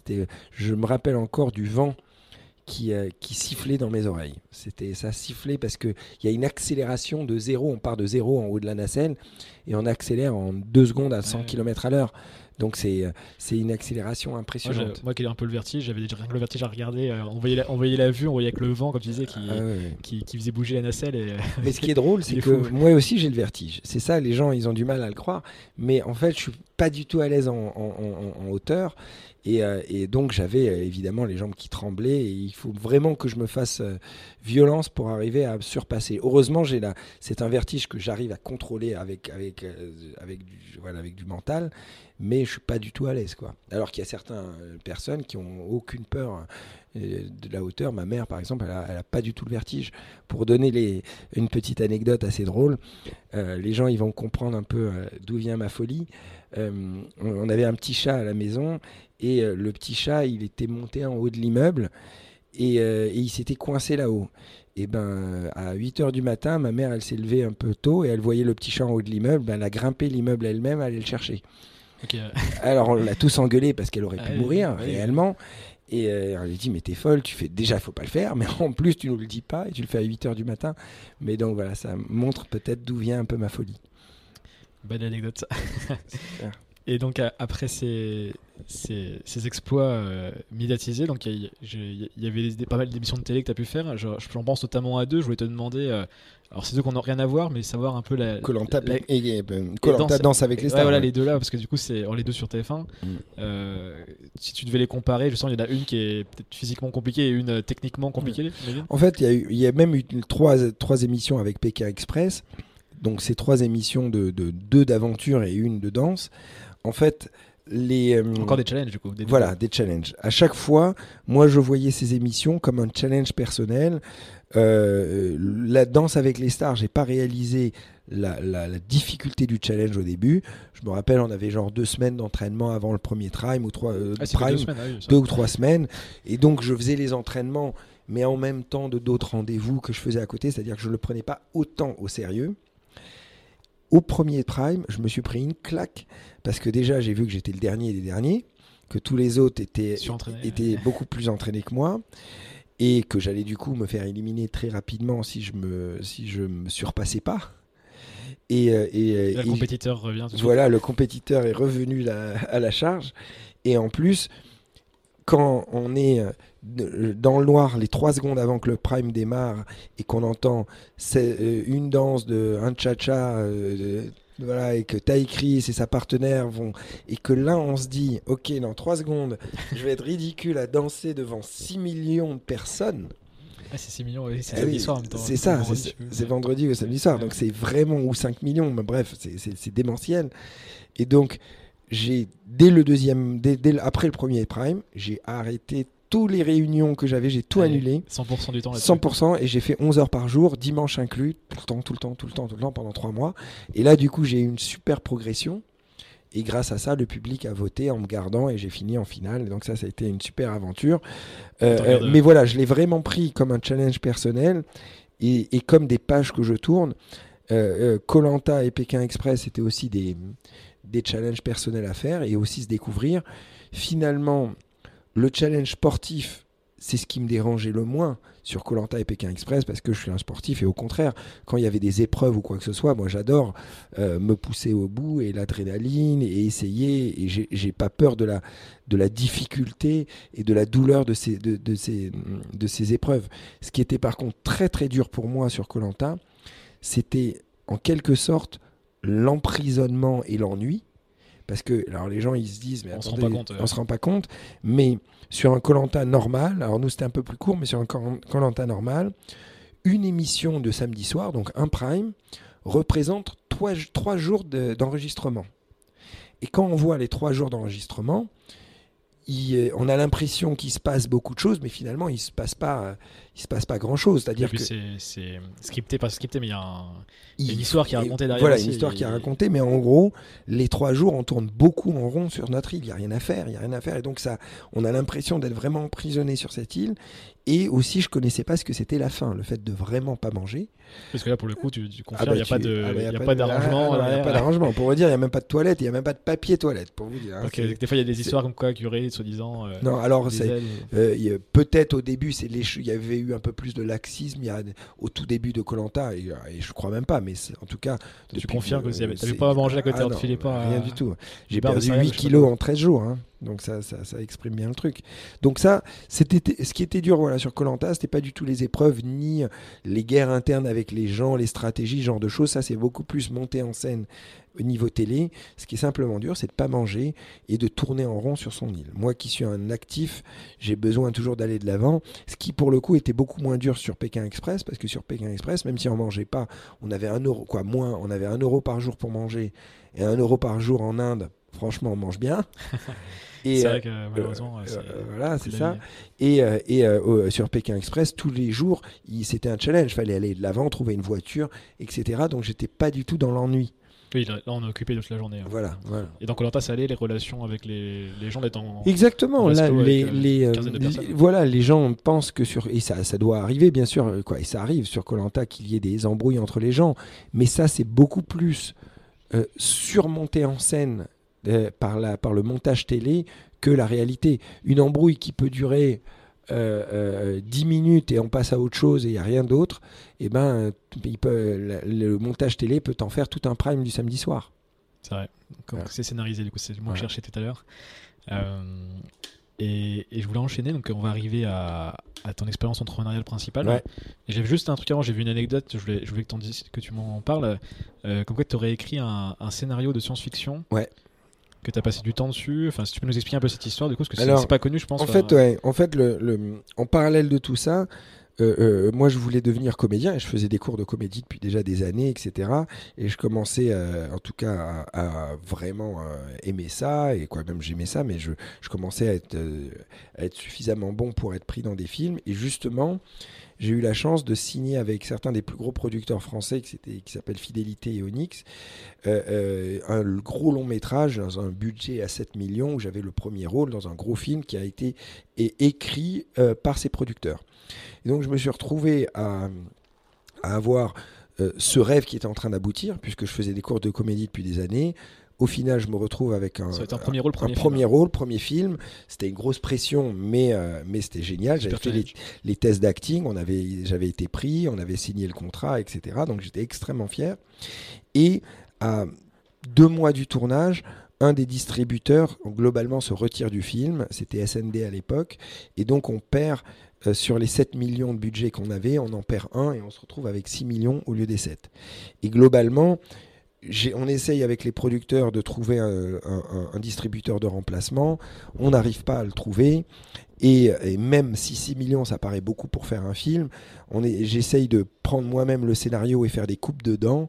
Et, euh, euh, les producteurs, à un moment, je coupais trop de scènes pour essayer de, récupérer de l'argent que le scénario perdait, euh, perdait sa, son intérêt. son, intérêt. Mm. Donc le film finalement se retrouve annulé. J'étais un petit peu frustré par rapport à ça. J'ai euh, demandé aux distributeurs la raison pour laquelle ils n'ont pas pris et finalement ils ont dit que le scénario était pas suffisamment bien à leur, à leur, euh, en tout cas de, selon leur point de vue. Et du coup j'ai pris ça comme un challenge personnel et je me suis dit ok très bien, je vais écrire du coup un scénario moi-même qui sera tellement en partant de zéro, en partant de zéro, qui sera tellement innovant, etc., que euh, ils pourront pas le refuser. Personne pourra dire ça, parce que et, voilà, et donc je me suis enfermé chez moi pendant un an, un an et demi, quasiment à faire rien d'autre que ça, ah, vraiment ah fait un an et demi, je voyais personne, j'écrivais, j'écrivais, j'écrivais, j'écrivais. Et donc j'ai écrit donc tout un long métrage, 120 pages, dialogué, etc., etc., sur une idée de, de film de science-fiction, euh, euh, d'anticipation vraiment, en, tout cas que je trouvais, je trouvais top. Euh, sauf que je me suis tiré une balle dans, le pied à moi-même, et ça c'est peut-être mon côté ambitieux, c'est que je suis pas parti sur un budget de, de 7 millions, je suis parti sur un budget, de, un budget de 20, 30, 50 millions sans le casse. Quoi. Sachant que quand on écrit un scénario, si je ne pas de bêtises, euh, selon comment on l'écrit, on sait déjà souvent le budget que ça Exactement, bah, c'était le cas, c'est-à-dire que la science-fiction, ce qui est voilà. cher. Donc, euh. et, finalement, ce que j'avais écrit, et ce que j'avais écrit, puisque j'ai fait euh, appel vraiment à mon imagination et ce que j'aime voir dans les films, et moi j'aime voir les films de science-fiction, etc. J'ai écrit quelque chose qui était beaucoup trop cher en termes de budget. Américain. Voilà, quasiment. Et donc, je me suis retrouvé dans une autre situation où il, a, où il, a, fallu que je commence à négocier avec des producteurs et des studios américains. Et j'ai vite réalisé que euh, en tant que premier film, c'était déjà un exploit d'avoir pu signer euh, un, premier rôle sur un film à 7 millions. Un studio américain n'allait jamais donner un premier rôle à un acteur euh, qui débutant et qui est sur un film à 20 ou 30 millions ou Est-ce que tu voulais jouer dans le film aussi bah, Moi, je voulais jouer dans le film parce qu'à la base, moi, j'étais acteur. Et donc, c'était vraiment frustrant. Euh, parce que je me rendais compte que la meilleure des choses que j'allais faire, c'est me faire acheter mon scénario et, euh, voir d'autres gens jouer dedans. Et moi, j'avais envie non seulement voilà, de jouer dedans, etc. Et donc, à moins de passer 10 ans aux États-Unis à être toujours dans une situation de, de demandeur Chercher des opportunités. Chercher des opportunités et je déteste être dépendant des gens. C'est-à-dire que je refuse être dans une situation où je suis dépendant de tous ces gens, etc. Et donc, en plus, en parallèle de tout ça, j'ai eu la chance d'être euh, sélectionné en tant que cascadeur sur un gros film à, 300 millions d'euros, euh, sur le film des, mecs qui ont créé Matrix, des deux frères euh, Wachowski. Et donc, et, donc j'étais la doublure cascade de l'acteur principal qui était Shining Tatum. Donc pendant un an, j'ai travaillé avec Shining, avec Mila Kunis, avec les frères Wachowski, et j'ai vu de l'intérieur comment les plus grands films hollywoodiens, puisque c'était un budget à 300 millions, se construisaient.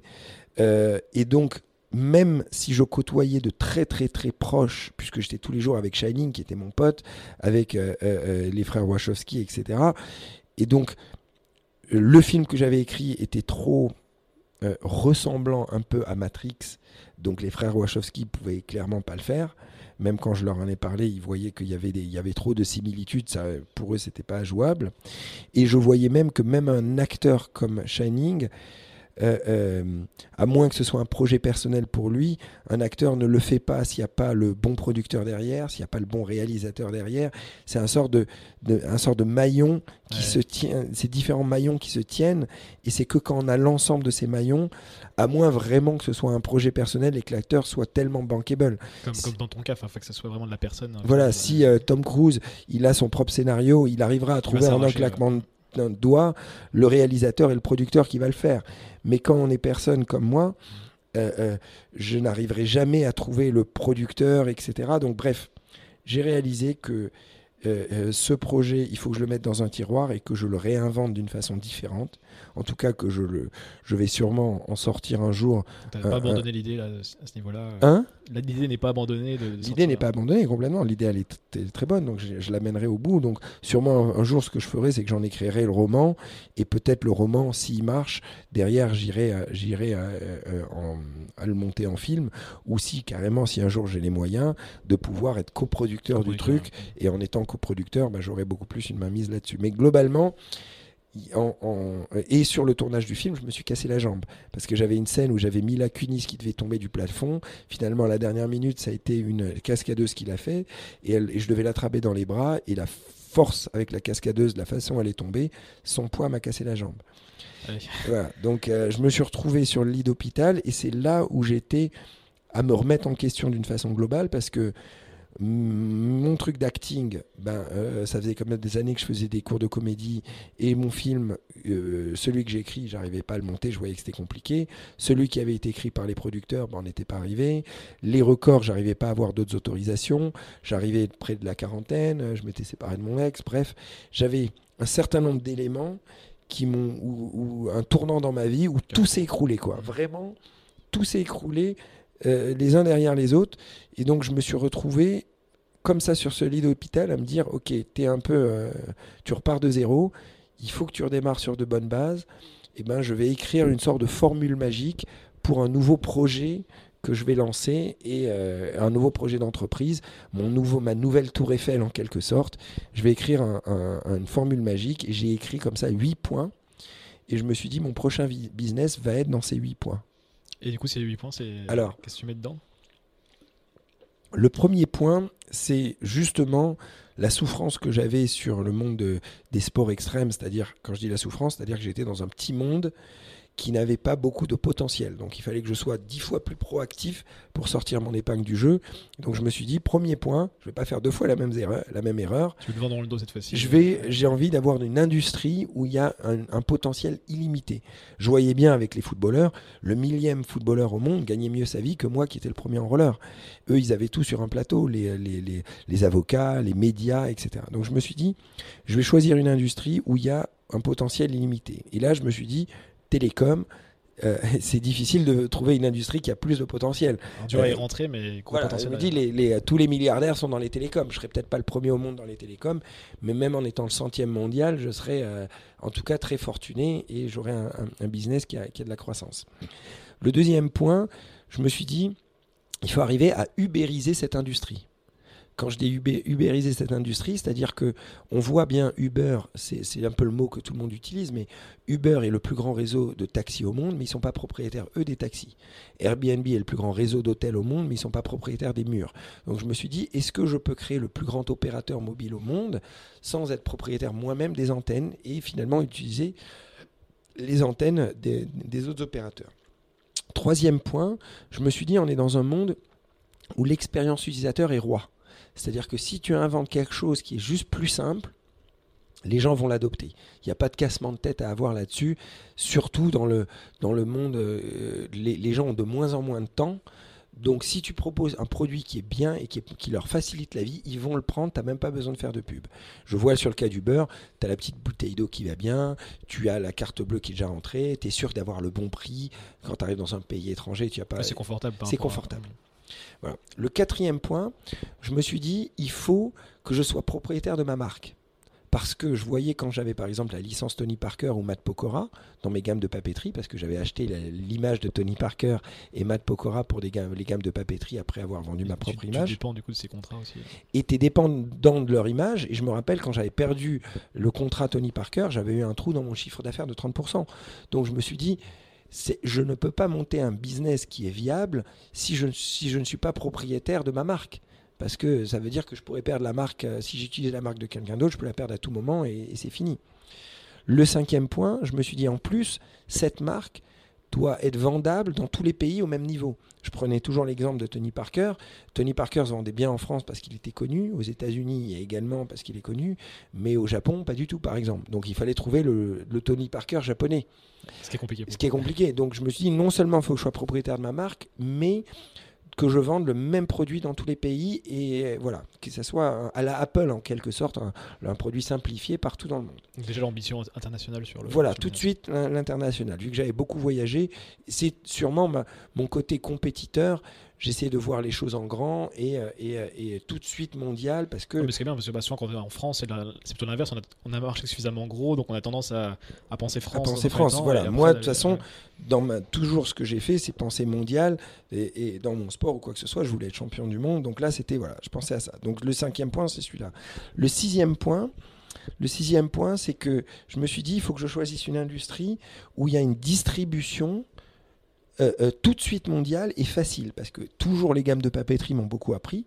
Ces gammes de papeterie m'ont appris que, par exemple, euh, c'était tellement dur d'être référencé à Carrefour en France.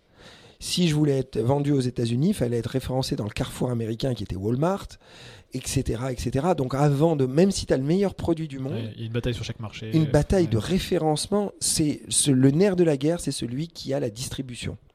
Et donc je me suis dit, si je choisis le monde des applications, ok, tu payes cher les 30% à Apple et Google, mais tout de suite, ton produit il peut être vendable partout dans le monde. Dans la même seconde, il est vendable au Japon, en Australie, en Afrique, etc. etc. Donc une distribution tout de suite mondiale. Le, septième point, je me suis dit, il faut que ce soit un produit que je peux vendre 24 euh, heures sur 24, 7 jours sur 7, sans augmenter les équipes. C'est-à-dire un produit, comme on dit, scalable.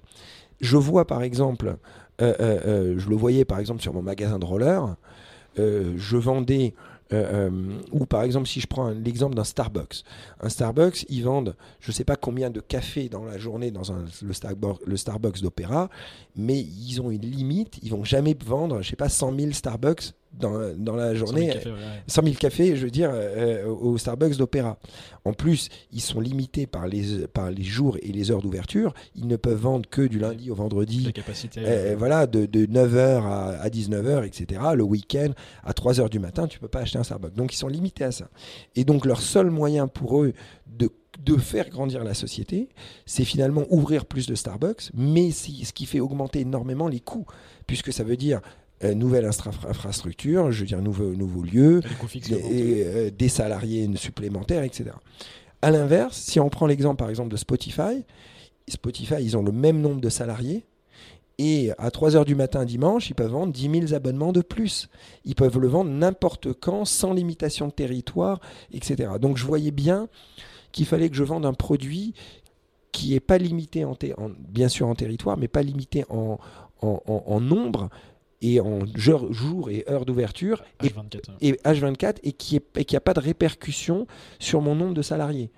Euh, un opérateur télécom, s'il vend euh, un million d'abonnements en plus, ça ne lui change rien sur ses salaires. Il a juste vendu un million d'abonnements en plus.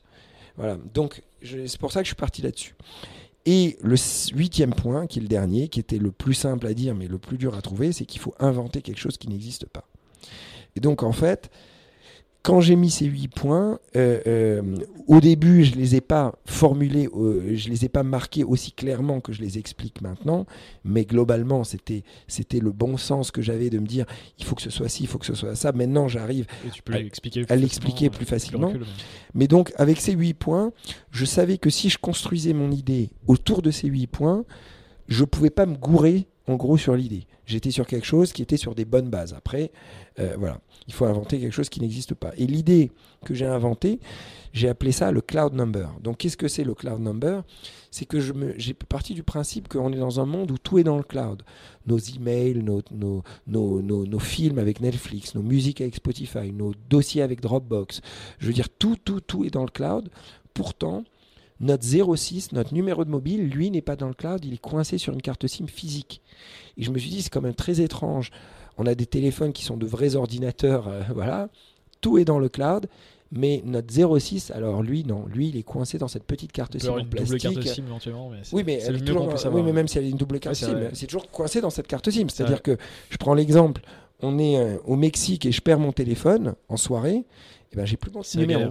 Je suis obligé d'attendre de revenir en France physiquement récupérer une carte SIM SFR ou Orange ou Bouygues dans un magasin pour récupérer mon numéro. Ce qui fait pas de sens parce que je perds mon téléphone au Mexique, Mexique je peux quand même lire les mails euh, sur le téléphone d'un pote ou sur une tablette ou un ordinateur. Pourquoi notre 06 est coincé? Donc, je me disais, évidemment, il doit y avoir une raison, soit légale, soit technique, soit c'est simplement que les opérateurs ne veulent pas, et, voilà. Et je me suis dit, si techniquement et légalement c'est possible de mettre les numéros dans le cloud, c'est la révolution, la vague que personne pourra arrêter. Parce que personne ne va avoir un numéro coincé dans sa carte SIM si tu peux avoir les flexibilités du cloud. Et en plus, donc quand je dis les flexibilités du cloud, c'est-à-dire que quand j'ai plus de batterie, bah, je pourrais récupérer mon 06, mes contacts, mes SMS sur le téléphone de n'importe qui. Je pourrais du coup avoir un deuxième numéro. Je pourrais avoir même un numéro américain, etc. Donc j'ai commencé à rêver de tout ça sur mon lit d'hôpital. Et en en parlant un peu autour de moi, tous les gens à qui j'en parlais me disaient mais ça, ça serait extraordinaire, ça serait génial.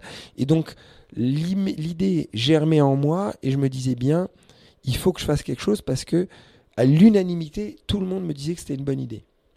Et donc c'était très dur de trouver le nom du job du mec qui sait. Parce que quand sur ton lit d'hôpital, tu imagines ça, tu sais pas du tout à qui demander. Parce que tu sais pas euh, si c'est faisable ou pas faisable. quoi. Et donc, il m'a fallu des mois pour comprendre que c'est ce qu'on appelle un chef architecte télécom. C'est les mecs qui ont ce job, en fait, qui savent légalement et techniquement si c'est possible à faire. Et donc j'ai eu la chance de trouver un chef architecte chez Orange qui venait de quitter Orange que j'ai pu embaucher à la journée. Alors il me coûtait cher à la journée, mais en 2-3 jours, il a pu me dire si mon idée était faisable. Et donc il m'a dit, écoute, voilà, c'est faisable, mais il y a des contraintes. Euh, il n'y a qu'un opérateur télécom réel qui peut le faire. Donc, euh, légalement, du coup? Légalement. Sinon, c'est interdit. Et c'est pour ça que ça n'avait jamais existé, etc. Et, et, pourquoi, du coup, les opérateurs existants, ils ont, ils ont un bah Parce que eux, en fait, le fait de bloquer la, carte SIM, de, le numéro dans la carte SIM, ça bloque le client. Ça bloque le client. Parce que, je donne un exemple, le client va, il va à l'étranger, je sais pas, en Ukraine, où, où le roaming est extrêmement cher, ça va leur coûter euh, un 1000 euros la semaine de se connecter sur Internet. Si le numéro était dans le cloud, le mec, il aurait pu prendre une carte SIM ukrainienne et garder son numéro euh, euh, localement, comme les mails. Aujourd'hui, j'arrive en Ukraine, je mets une carte SIM ukrainienne dans mon téléphone, et eh ben, je peux naviguer sur Internet et lire mes mails sans surcoût, toujours avec mon adresse email. Sauf que puisque le numéro est coincé dans la SIM, si j'enlève la carte SIM et que je mets une carte SIM ukrainienne, j'ai perdu mon numéro français. Voilà. Donc c'était une façon pour les opérateurs de tenir un peu vulgairement par les couilles les, les, clients. il y a d'autres sujets aussi où ils font. Enfin, j'ai l'impression, moi, je, je suis pas très fan des opérateurs euh, télécoms généralement qui, qui te font galérer à, te, désabonner, des choses ah comme ça. bien sûr, bien sûr, il y a tout veulent, ça. Ils veulent nous garder. Quoi. Ils veulent nous garder. Et donc, et d'une façon globale, les opérateurs ne sont pas très forts sur l'innovation. Je veux dire, c'est quand même délirant que, ce ne soit pas eux qui aient créé WhatsApp ou quoi que ce soit, ou Skype ou Viber, que ce soit des, des, des gens de l'extérieur qui aient créé ça. Quoi. Ça, c'est vraiment. Bon, bref.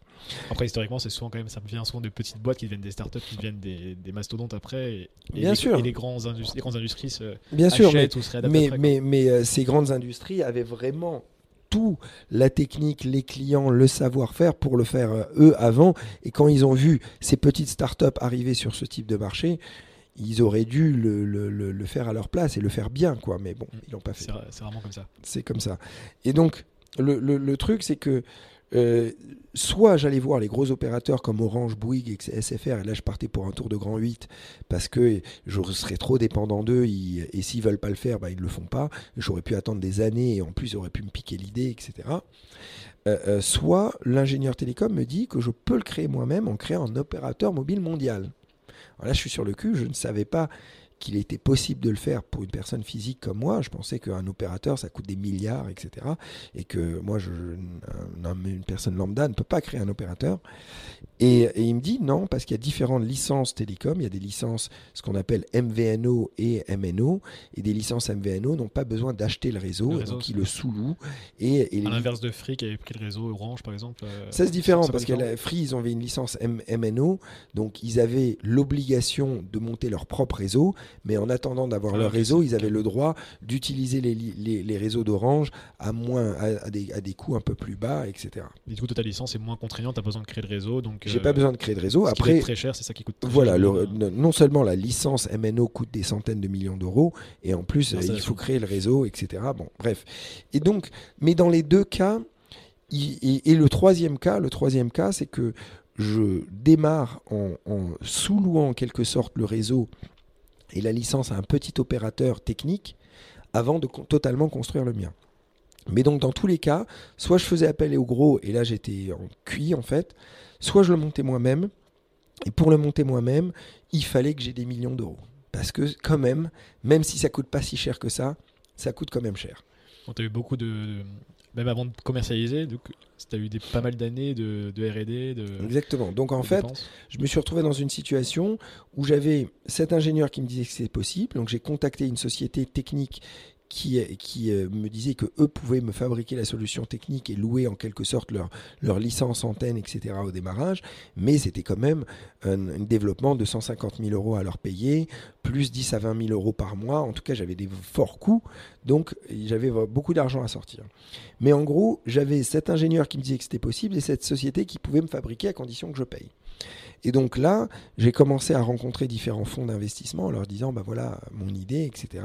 Et globalement, ces fonds m'ont un peu rionné en me disant bon bah t'es bien gentil mais euh, t'es euh, d'une façon très courtois ils m'ont reçu parce qu'ils étaient curieux de voir ce que le ce sportif en roller avait avait comme idée.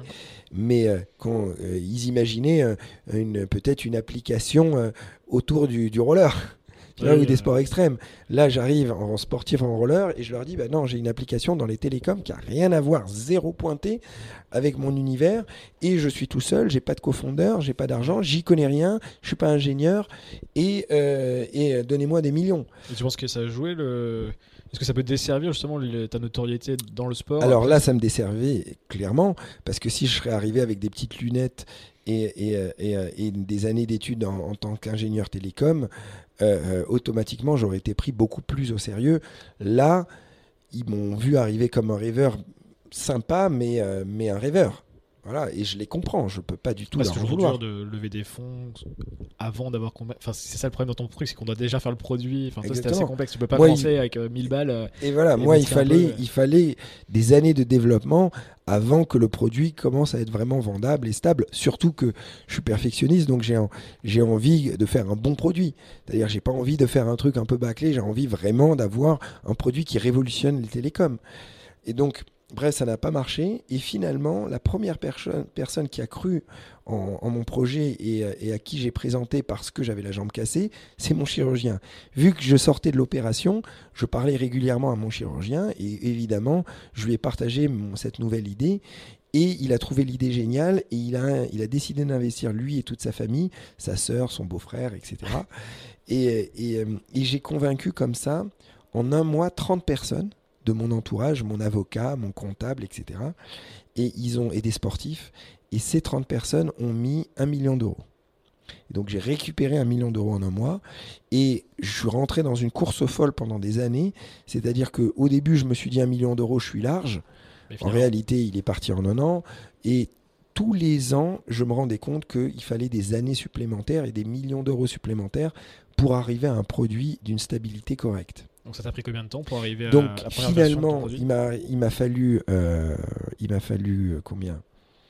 Il m'a fallu 5 euh, ans, près, ouais, près de 5 ans et 15 millions d'investissements au prix estonien.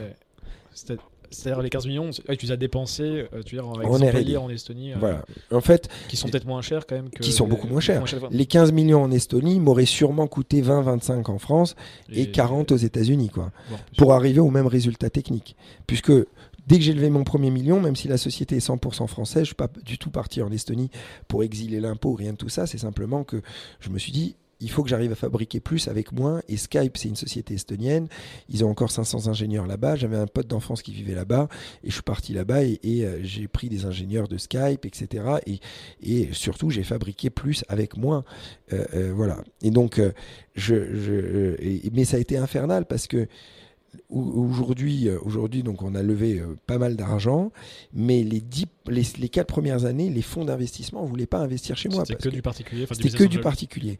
Et donc j'ai réussi à convaincre comme ça, un par un, tous les gens que tout mon entourage, et j'ai convaincu 130 personnes qui m'ont donné 10 millions. Et c'est ça qui m'a permis de tenir pendant des années, mais j'étais au, au, bord du gouffre tous les mois parce que j'avais jamais un mois d'avance quasiment.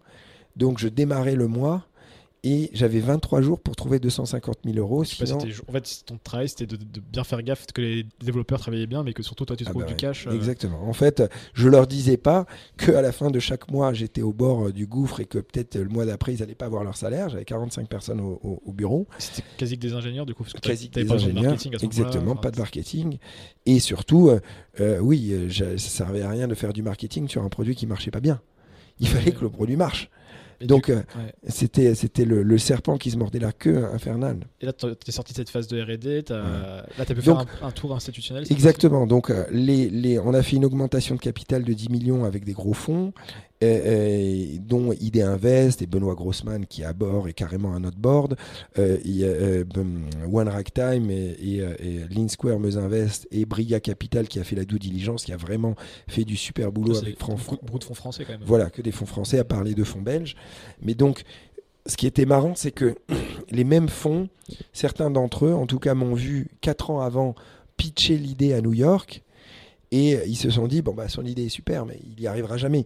Parce que c'était trop innovant dans le monde des télécoms. Le régulateur euh, n'était pas hors régulation, mais notre idée, mon idée n'était pas dans la régulation. Donc, il y a eu un vrai bras de fer avec le régulateur au début, etc. Un aspect de confiance à construire ensemble, etc. Donc, tous ces fonds se sont dit, bon, bah, c'est super, mais il n'y arrivera jamais. En plus, il est tout seul, il n'y connaît rien, il n'a pas d'argent, etc. Mais donc, au fur et à mesure des années, voir que finalement, le train avance. Et quand je les voyais, je les voyais souvent, hein, et, ils ne comprenaient pas comment je continuais à arriver à avancer, à lever des fonds et à, Ouais. et à améliorer le produit, etc. Et au bout d'un certain moment, la curiosité, ils se disaient, bon, bah, attends, ça a quand même a l'air incroyable son truc, parce que il, il continue à avancer, son produit commence à marcher de mieux en mieux, il commence à avoir des KPI, il dit qu'il a des brevets, etc. Bon, ben, on va vraiment commencer à regarder sous le capot si ça marche et si c'est bien. C'est intéressant ce que tu dis, tu, tu expliques que tu n'as tu n'as pas arrêté de voir des investisseurs pendant ces 4 années de R&D. bien sûr. Tu as continué à créer la relation, à montrer ton, évolution dans le temps. Moi, j'étais dans une, est- dans optique en leur disant Moi, je suis un fonceur et je suis euh, au devant d'un train qui avance. Si vous voulez rentrer dedans, vous pouvez, mais sachez que quoi qu'il arrive, le train va avancer. Et, et, et, et- et, euh, si, c'est une situation qui finalement, au début, eux me prenaient un peu pour un, charlatan, mais au fur et à mesure des années où je prenais de l'expérience et le train continuait à avancer, ils se disaient quand même, bah, finalement, il a peut-être pas tort, finalement, il a peut-être les capacités pour gérer sa boîte, pour construire la technologie, et peut-être on va lou- louper un train intéressant. Bien sûr.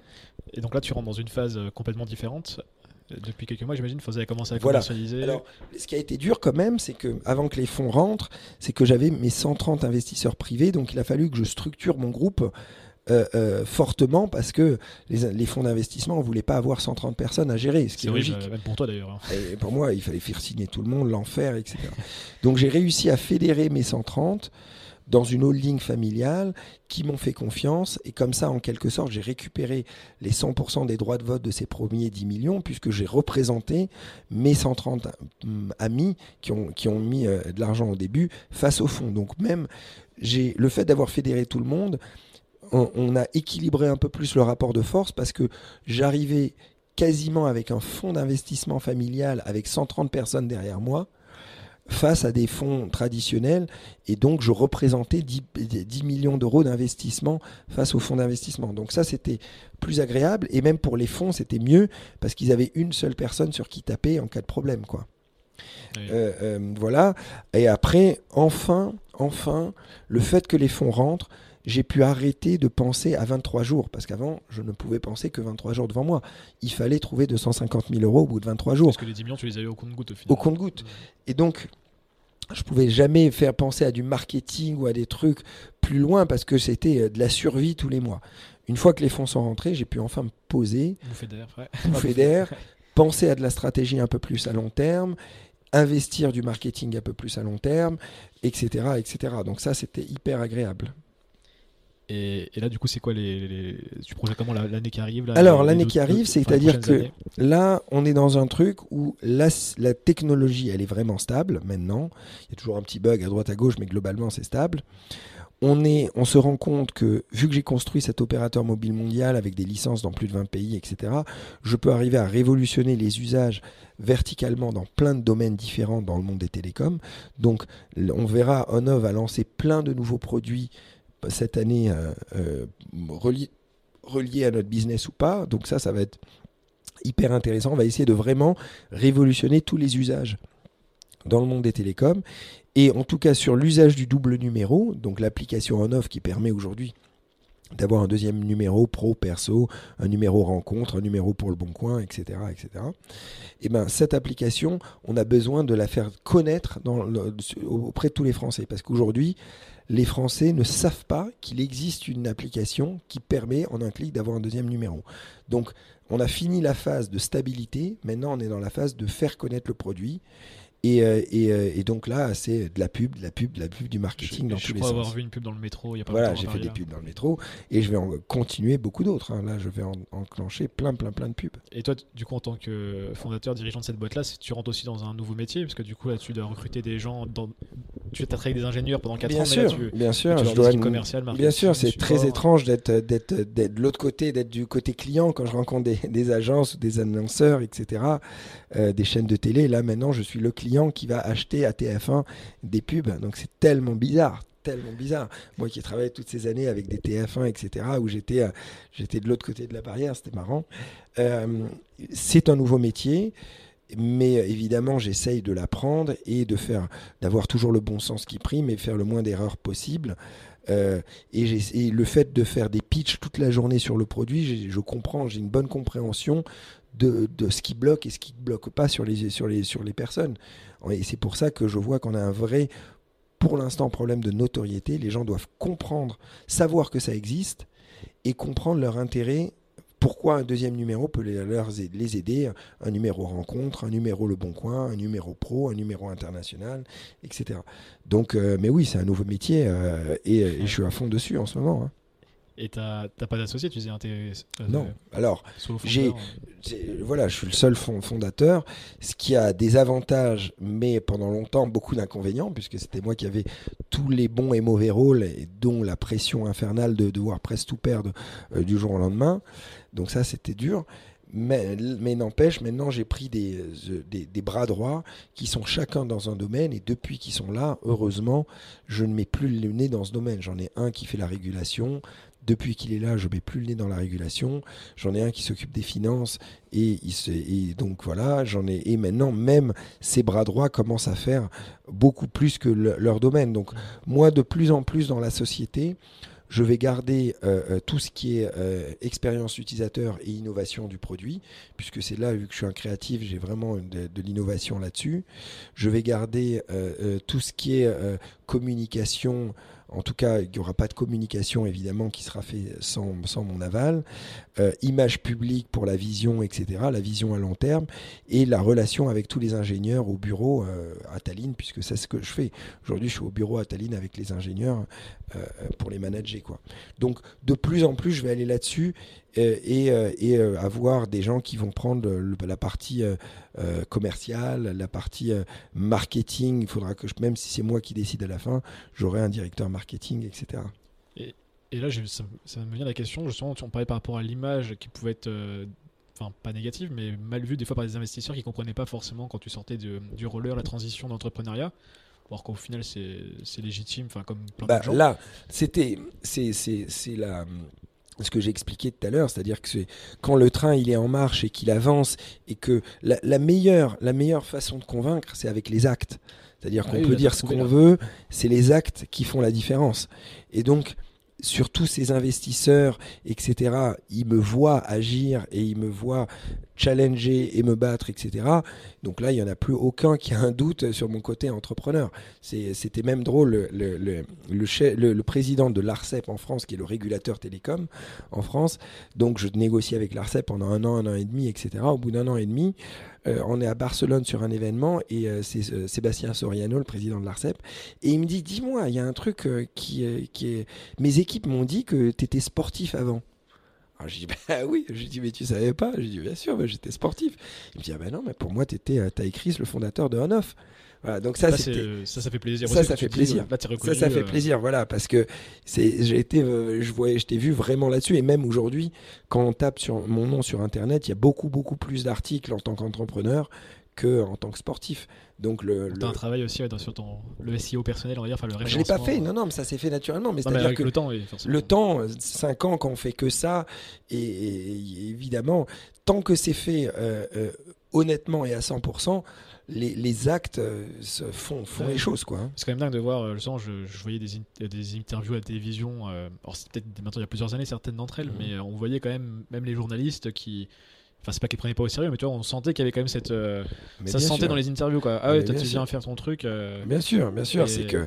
c'est c'est euh, je, me rappelle, il y avait un journaliste, je, je sais plus de quel journal, mais je retrouverai. Comme quoi, on devrait, on devrait rester toute sa vie dans la même discipline. c'est ça. Il y a, y, a, y a, un journaliste qui avait, qui, avait, qui avait écrit sur Twitter. je lui en ai voulu parce que c'était ça m'a touché dans mon euh, dans mon orgueil pas même pas dans mon orgueil sur les c'est-à-dire les années de travail avec la sueur au front c'était tellement méchant et, tout ça en fait euh, euh, l'Arcep donc le régulateur télécom fêtait ses 20 ans et donc, ils ont leur, leur, leur célébration annuelle. Et c'est la grande soirée où il y a tous les grands patrons des télécoms, Xavier Niel, Drahi, etc., qui viennent, le patron d'Orange, Stéphane Richard et tout et tout. Et du coup, il y a, vu que c'était l'anniversaire des 20 ans, ils avaient la photo de famille avec tous les plus grands patrons télécom qui étaient là. Il y avait une vingtaine de patrons, dont Xavier Niel, euh, Stéphane Richard, euh, euh, Drahi, etc. Et le président de l'ARCEP avait spécialement insisté pour que je vienne, pour que je fasse partie de cette photo. Parce que vu que je suis un des, des seuls à vraiment innover dans les télécoms en France, en tout cas sans, sans me jeter des fleurs, c'est une réalité. Aujourd'hui, on a, on a inventé des brevets, on, a, on apporte beaucoup, beaucoup d'innovation dans les télécoms, même si je suis insignifiant par rapport aux autres. Ma société, elle est minuscule par rapport à celle des autres. Mais n'empêche, en termes symboliques d'innovation, on apporte beaucoup d'innovation. Et donc, le, euh, euh, Soriano avait spécialement insisté, son assistante m'avait, il m'avait envoyé un mail, il m'avait même envoyé un SMS pour me dire ne sois pas en retard parce que la photo elle est à 20h pile, il faut être là pour la photo, euh, etc. Son assistante avait, voilà, donc j'étais au courant de cette photo que je devais faire avec les autres patrons. Et donc le moment de la photo officielle, je me retrouve aux côtés de Soriano et j'étais extrêmement fier parce que ça faisait des années que je bataillais comme un diable et que je venais d'en bas et me retrouver dans une photo officielle aux côtés de Patrick Drahi, Stéphane Richard, euh, Xavier Niel et les autres patrons de grands opérateurs français qui sont des légendes dans leur domaine auprès, aux côtés du régulateur et avoir ma place officiellement là, c'était c'était un honneur quoi. Et, euh, euh, et, après cette photo, tu as ce journaliste qui écrit ah ben Taïg, qu'est-ce qu'il est malin, il arrive à se faufiler euh, euh, euh, sur, sur une photo en douce, quoi. Ça m'avait blessé parce que j'avais travaillé pendant des années et c'était vraiment méchant de, de, de, de, voilà, de dire simplement c'était vraiment ce petit rollerman n'a pas, n'a pas sa place là. S'il est là, c'est qu'il il, s'est faufilé en douce parce qu'il n'a pas sa place. Quoi, mm. tu vois Bon, bah, je pense que de toute façon, chaque année, va, voilà. ça va se réduire ce genre de, de Évidemment, évidemment. Vais le sentir.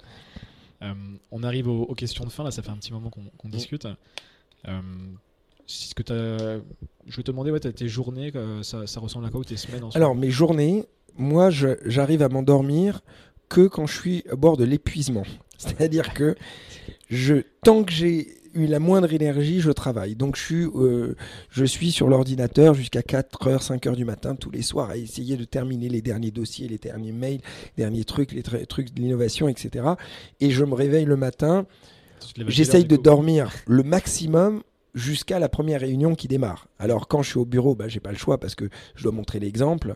Euh, euh, donc je suis obligé d'arriver au bureau bah, tôt le matin, évidemment. Que tu dors 4-5 euh, heures par nuit? Voilà, je dors vraiment pas beaucoup pendant la semaine et je récupère le week-end. Donc quand c'est samedi ou dimanche, là je fais une, nuit de 12 heures pour récupérer la fatigue de la semaine. Donc c'est c'est pas le c'est pas le rythme de vie d'un sportif de haut niveau. Ah non, non, non. À la fois, c'est un sacré avantage dans le dans, dans le monde de l'entrepreneuriat parce que dans le sport, tu peux pas dans le, surtout dans un sport à risque comme je faisais, si je dormais pas mes 8 heures, je pouvais me casser quelque chose très facilement. Alors que là, même quand j'ai dormi très peu, eh ben, je peux quand même assurer euh, businessment parlant. Donc, Et, et ma façon de voir, ce que je fais finalement dans la journée, j'essaye simplement d'abattre tâche par tâche le maximum de choses. En fait, je n'essaye pas de penser les problèmes à plus d'une journée. Moi, quand je me lève le matin, je me lève uniquement avec l'étoile au loin que j'essaye de le suivre, c'est-à-dire réaliser de grandes choses, créer un opérateur mobile mondial, sauter de la tour Eiffel ou créer un, rêve d'un film, etc. Donc ça, ça me permet d'avancer et voir au loin le truc. Et au-delà de ça, j'essaye uniquement au jour le jour d'abattre le maximum de problèmes. Et donc, ce qui est important, c'est que je finisse ma journée et que j'ai rempli le maximum de tâches. Et c'est l'accumulation de milliers de petites tâches qui font en fait que le train avance. C'est vraiment cette histoire de train. Il faut que chaque jour, il y ait un petit peu d'avancement. Et je ne me soucie pas des autres, des compétiteurs, etc. C'est-à-dire que je combats finalement contre moi-même et contre l'envie d'aller au bout du rêve, c'est-à-dire créer quelque chose de bien avec ma vision, c'est-à-dire quelque chose qui marche partout, qui est top, qui est innovant, qui est voilà, c'est ça. ça. veut dire beaucoup beaucoup d'heures de taf tous les jours. Ah oui, ah je ne vis que pour ça. Euh, moins, ouais, donc là le, même le, sport, là, tu ah bah moins de temps. C'est horrible. J'ai vraiment mis le sport de côté depuis des années et ça c'est frustrant. Mais bon, j'ai pas trop trop le choix. Euh, je suis un monomaniaque, donc je fais que ça pour aller au bout du rêve. Ah, c'était intéressant de, de, savoir parce que du coup je voulais te demander si tu continues le roller ou donc là c'est complètement mis de côté. Euh. Peut-être un jour je reprendrai si je suis pas trop vieux, mais euh, je dois aller au bout d'abord de ce rêve. Je, je, je, fais les choses à 100% pour tourner bien la page et après j'attaque un autre projet. Et, justement, euh, donc oui, donc tu avais parlé du projet du, du film que tu peut-être transformer en roman plus tard, et qui deviendra de nouveau un film. Euh, et, justement, les, t'as quoi comme grand projet en tête encore? Là, t'es vraiment focus sur la boîte. Grand, voilà, là, je suis focus pour la boîte et je suis encore dessus pendant quelques années. Les autres projets, bah, ça sera faire ce film, ça je le ferai. Euh, ça sera faire une école pour les enfants pour donner une philosophie euh, de liberté, ça je la ferai. Suivre les passions et de voilà, faire. et faire plutôt, voilà. Et voir la vie sans barrière, etc.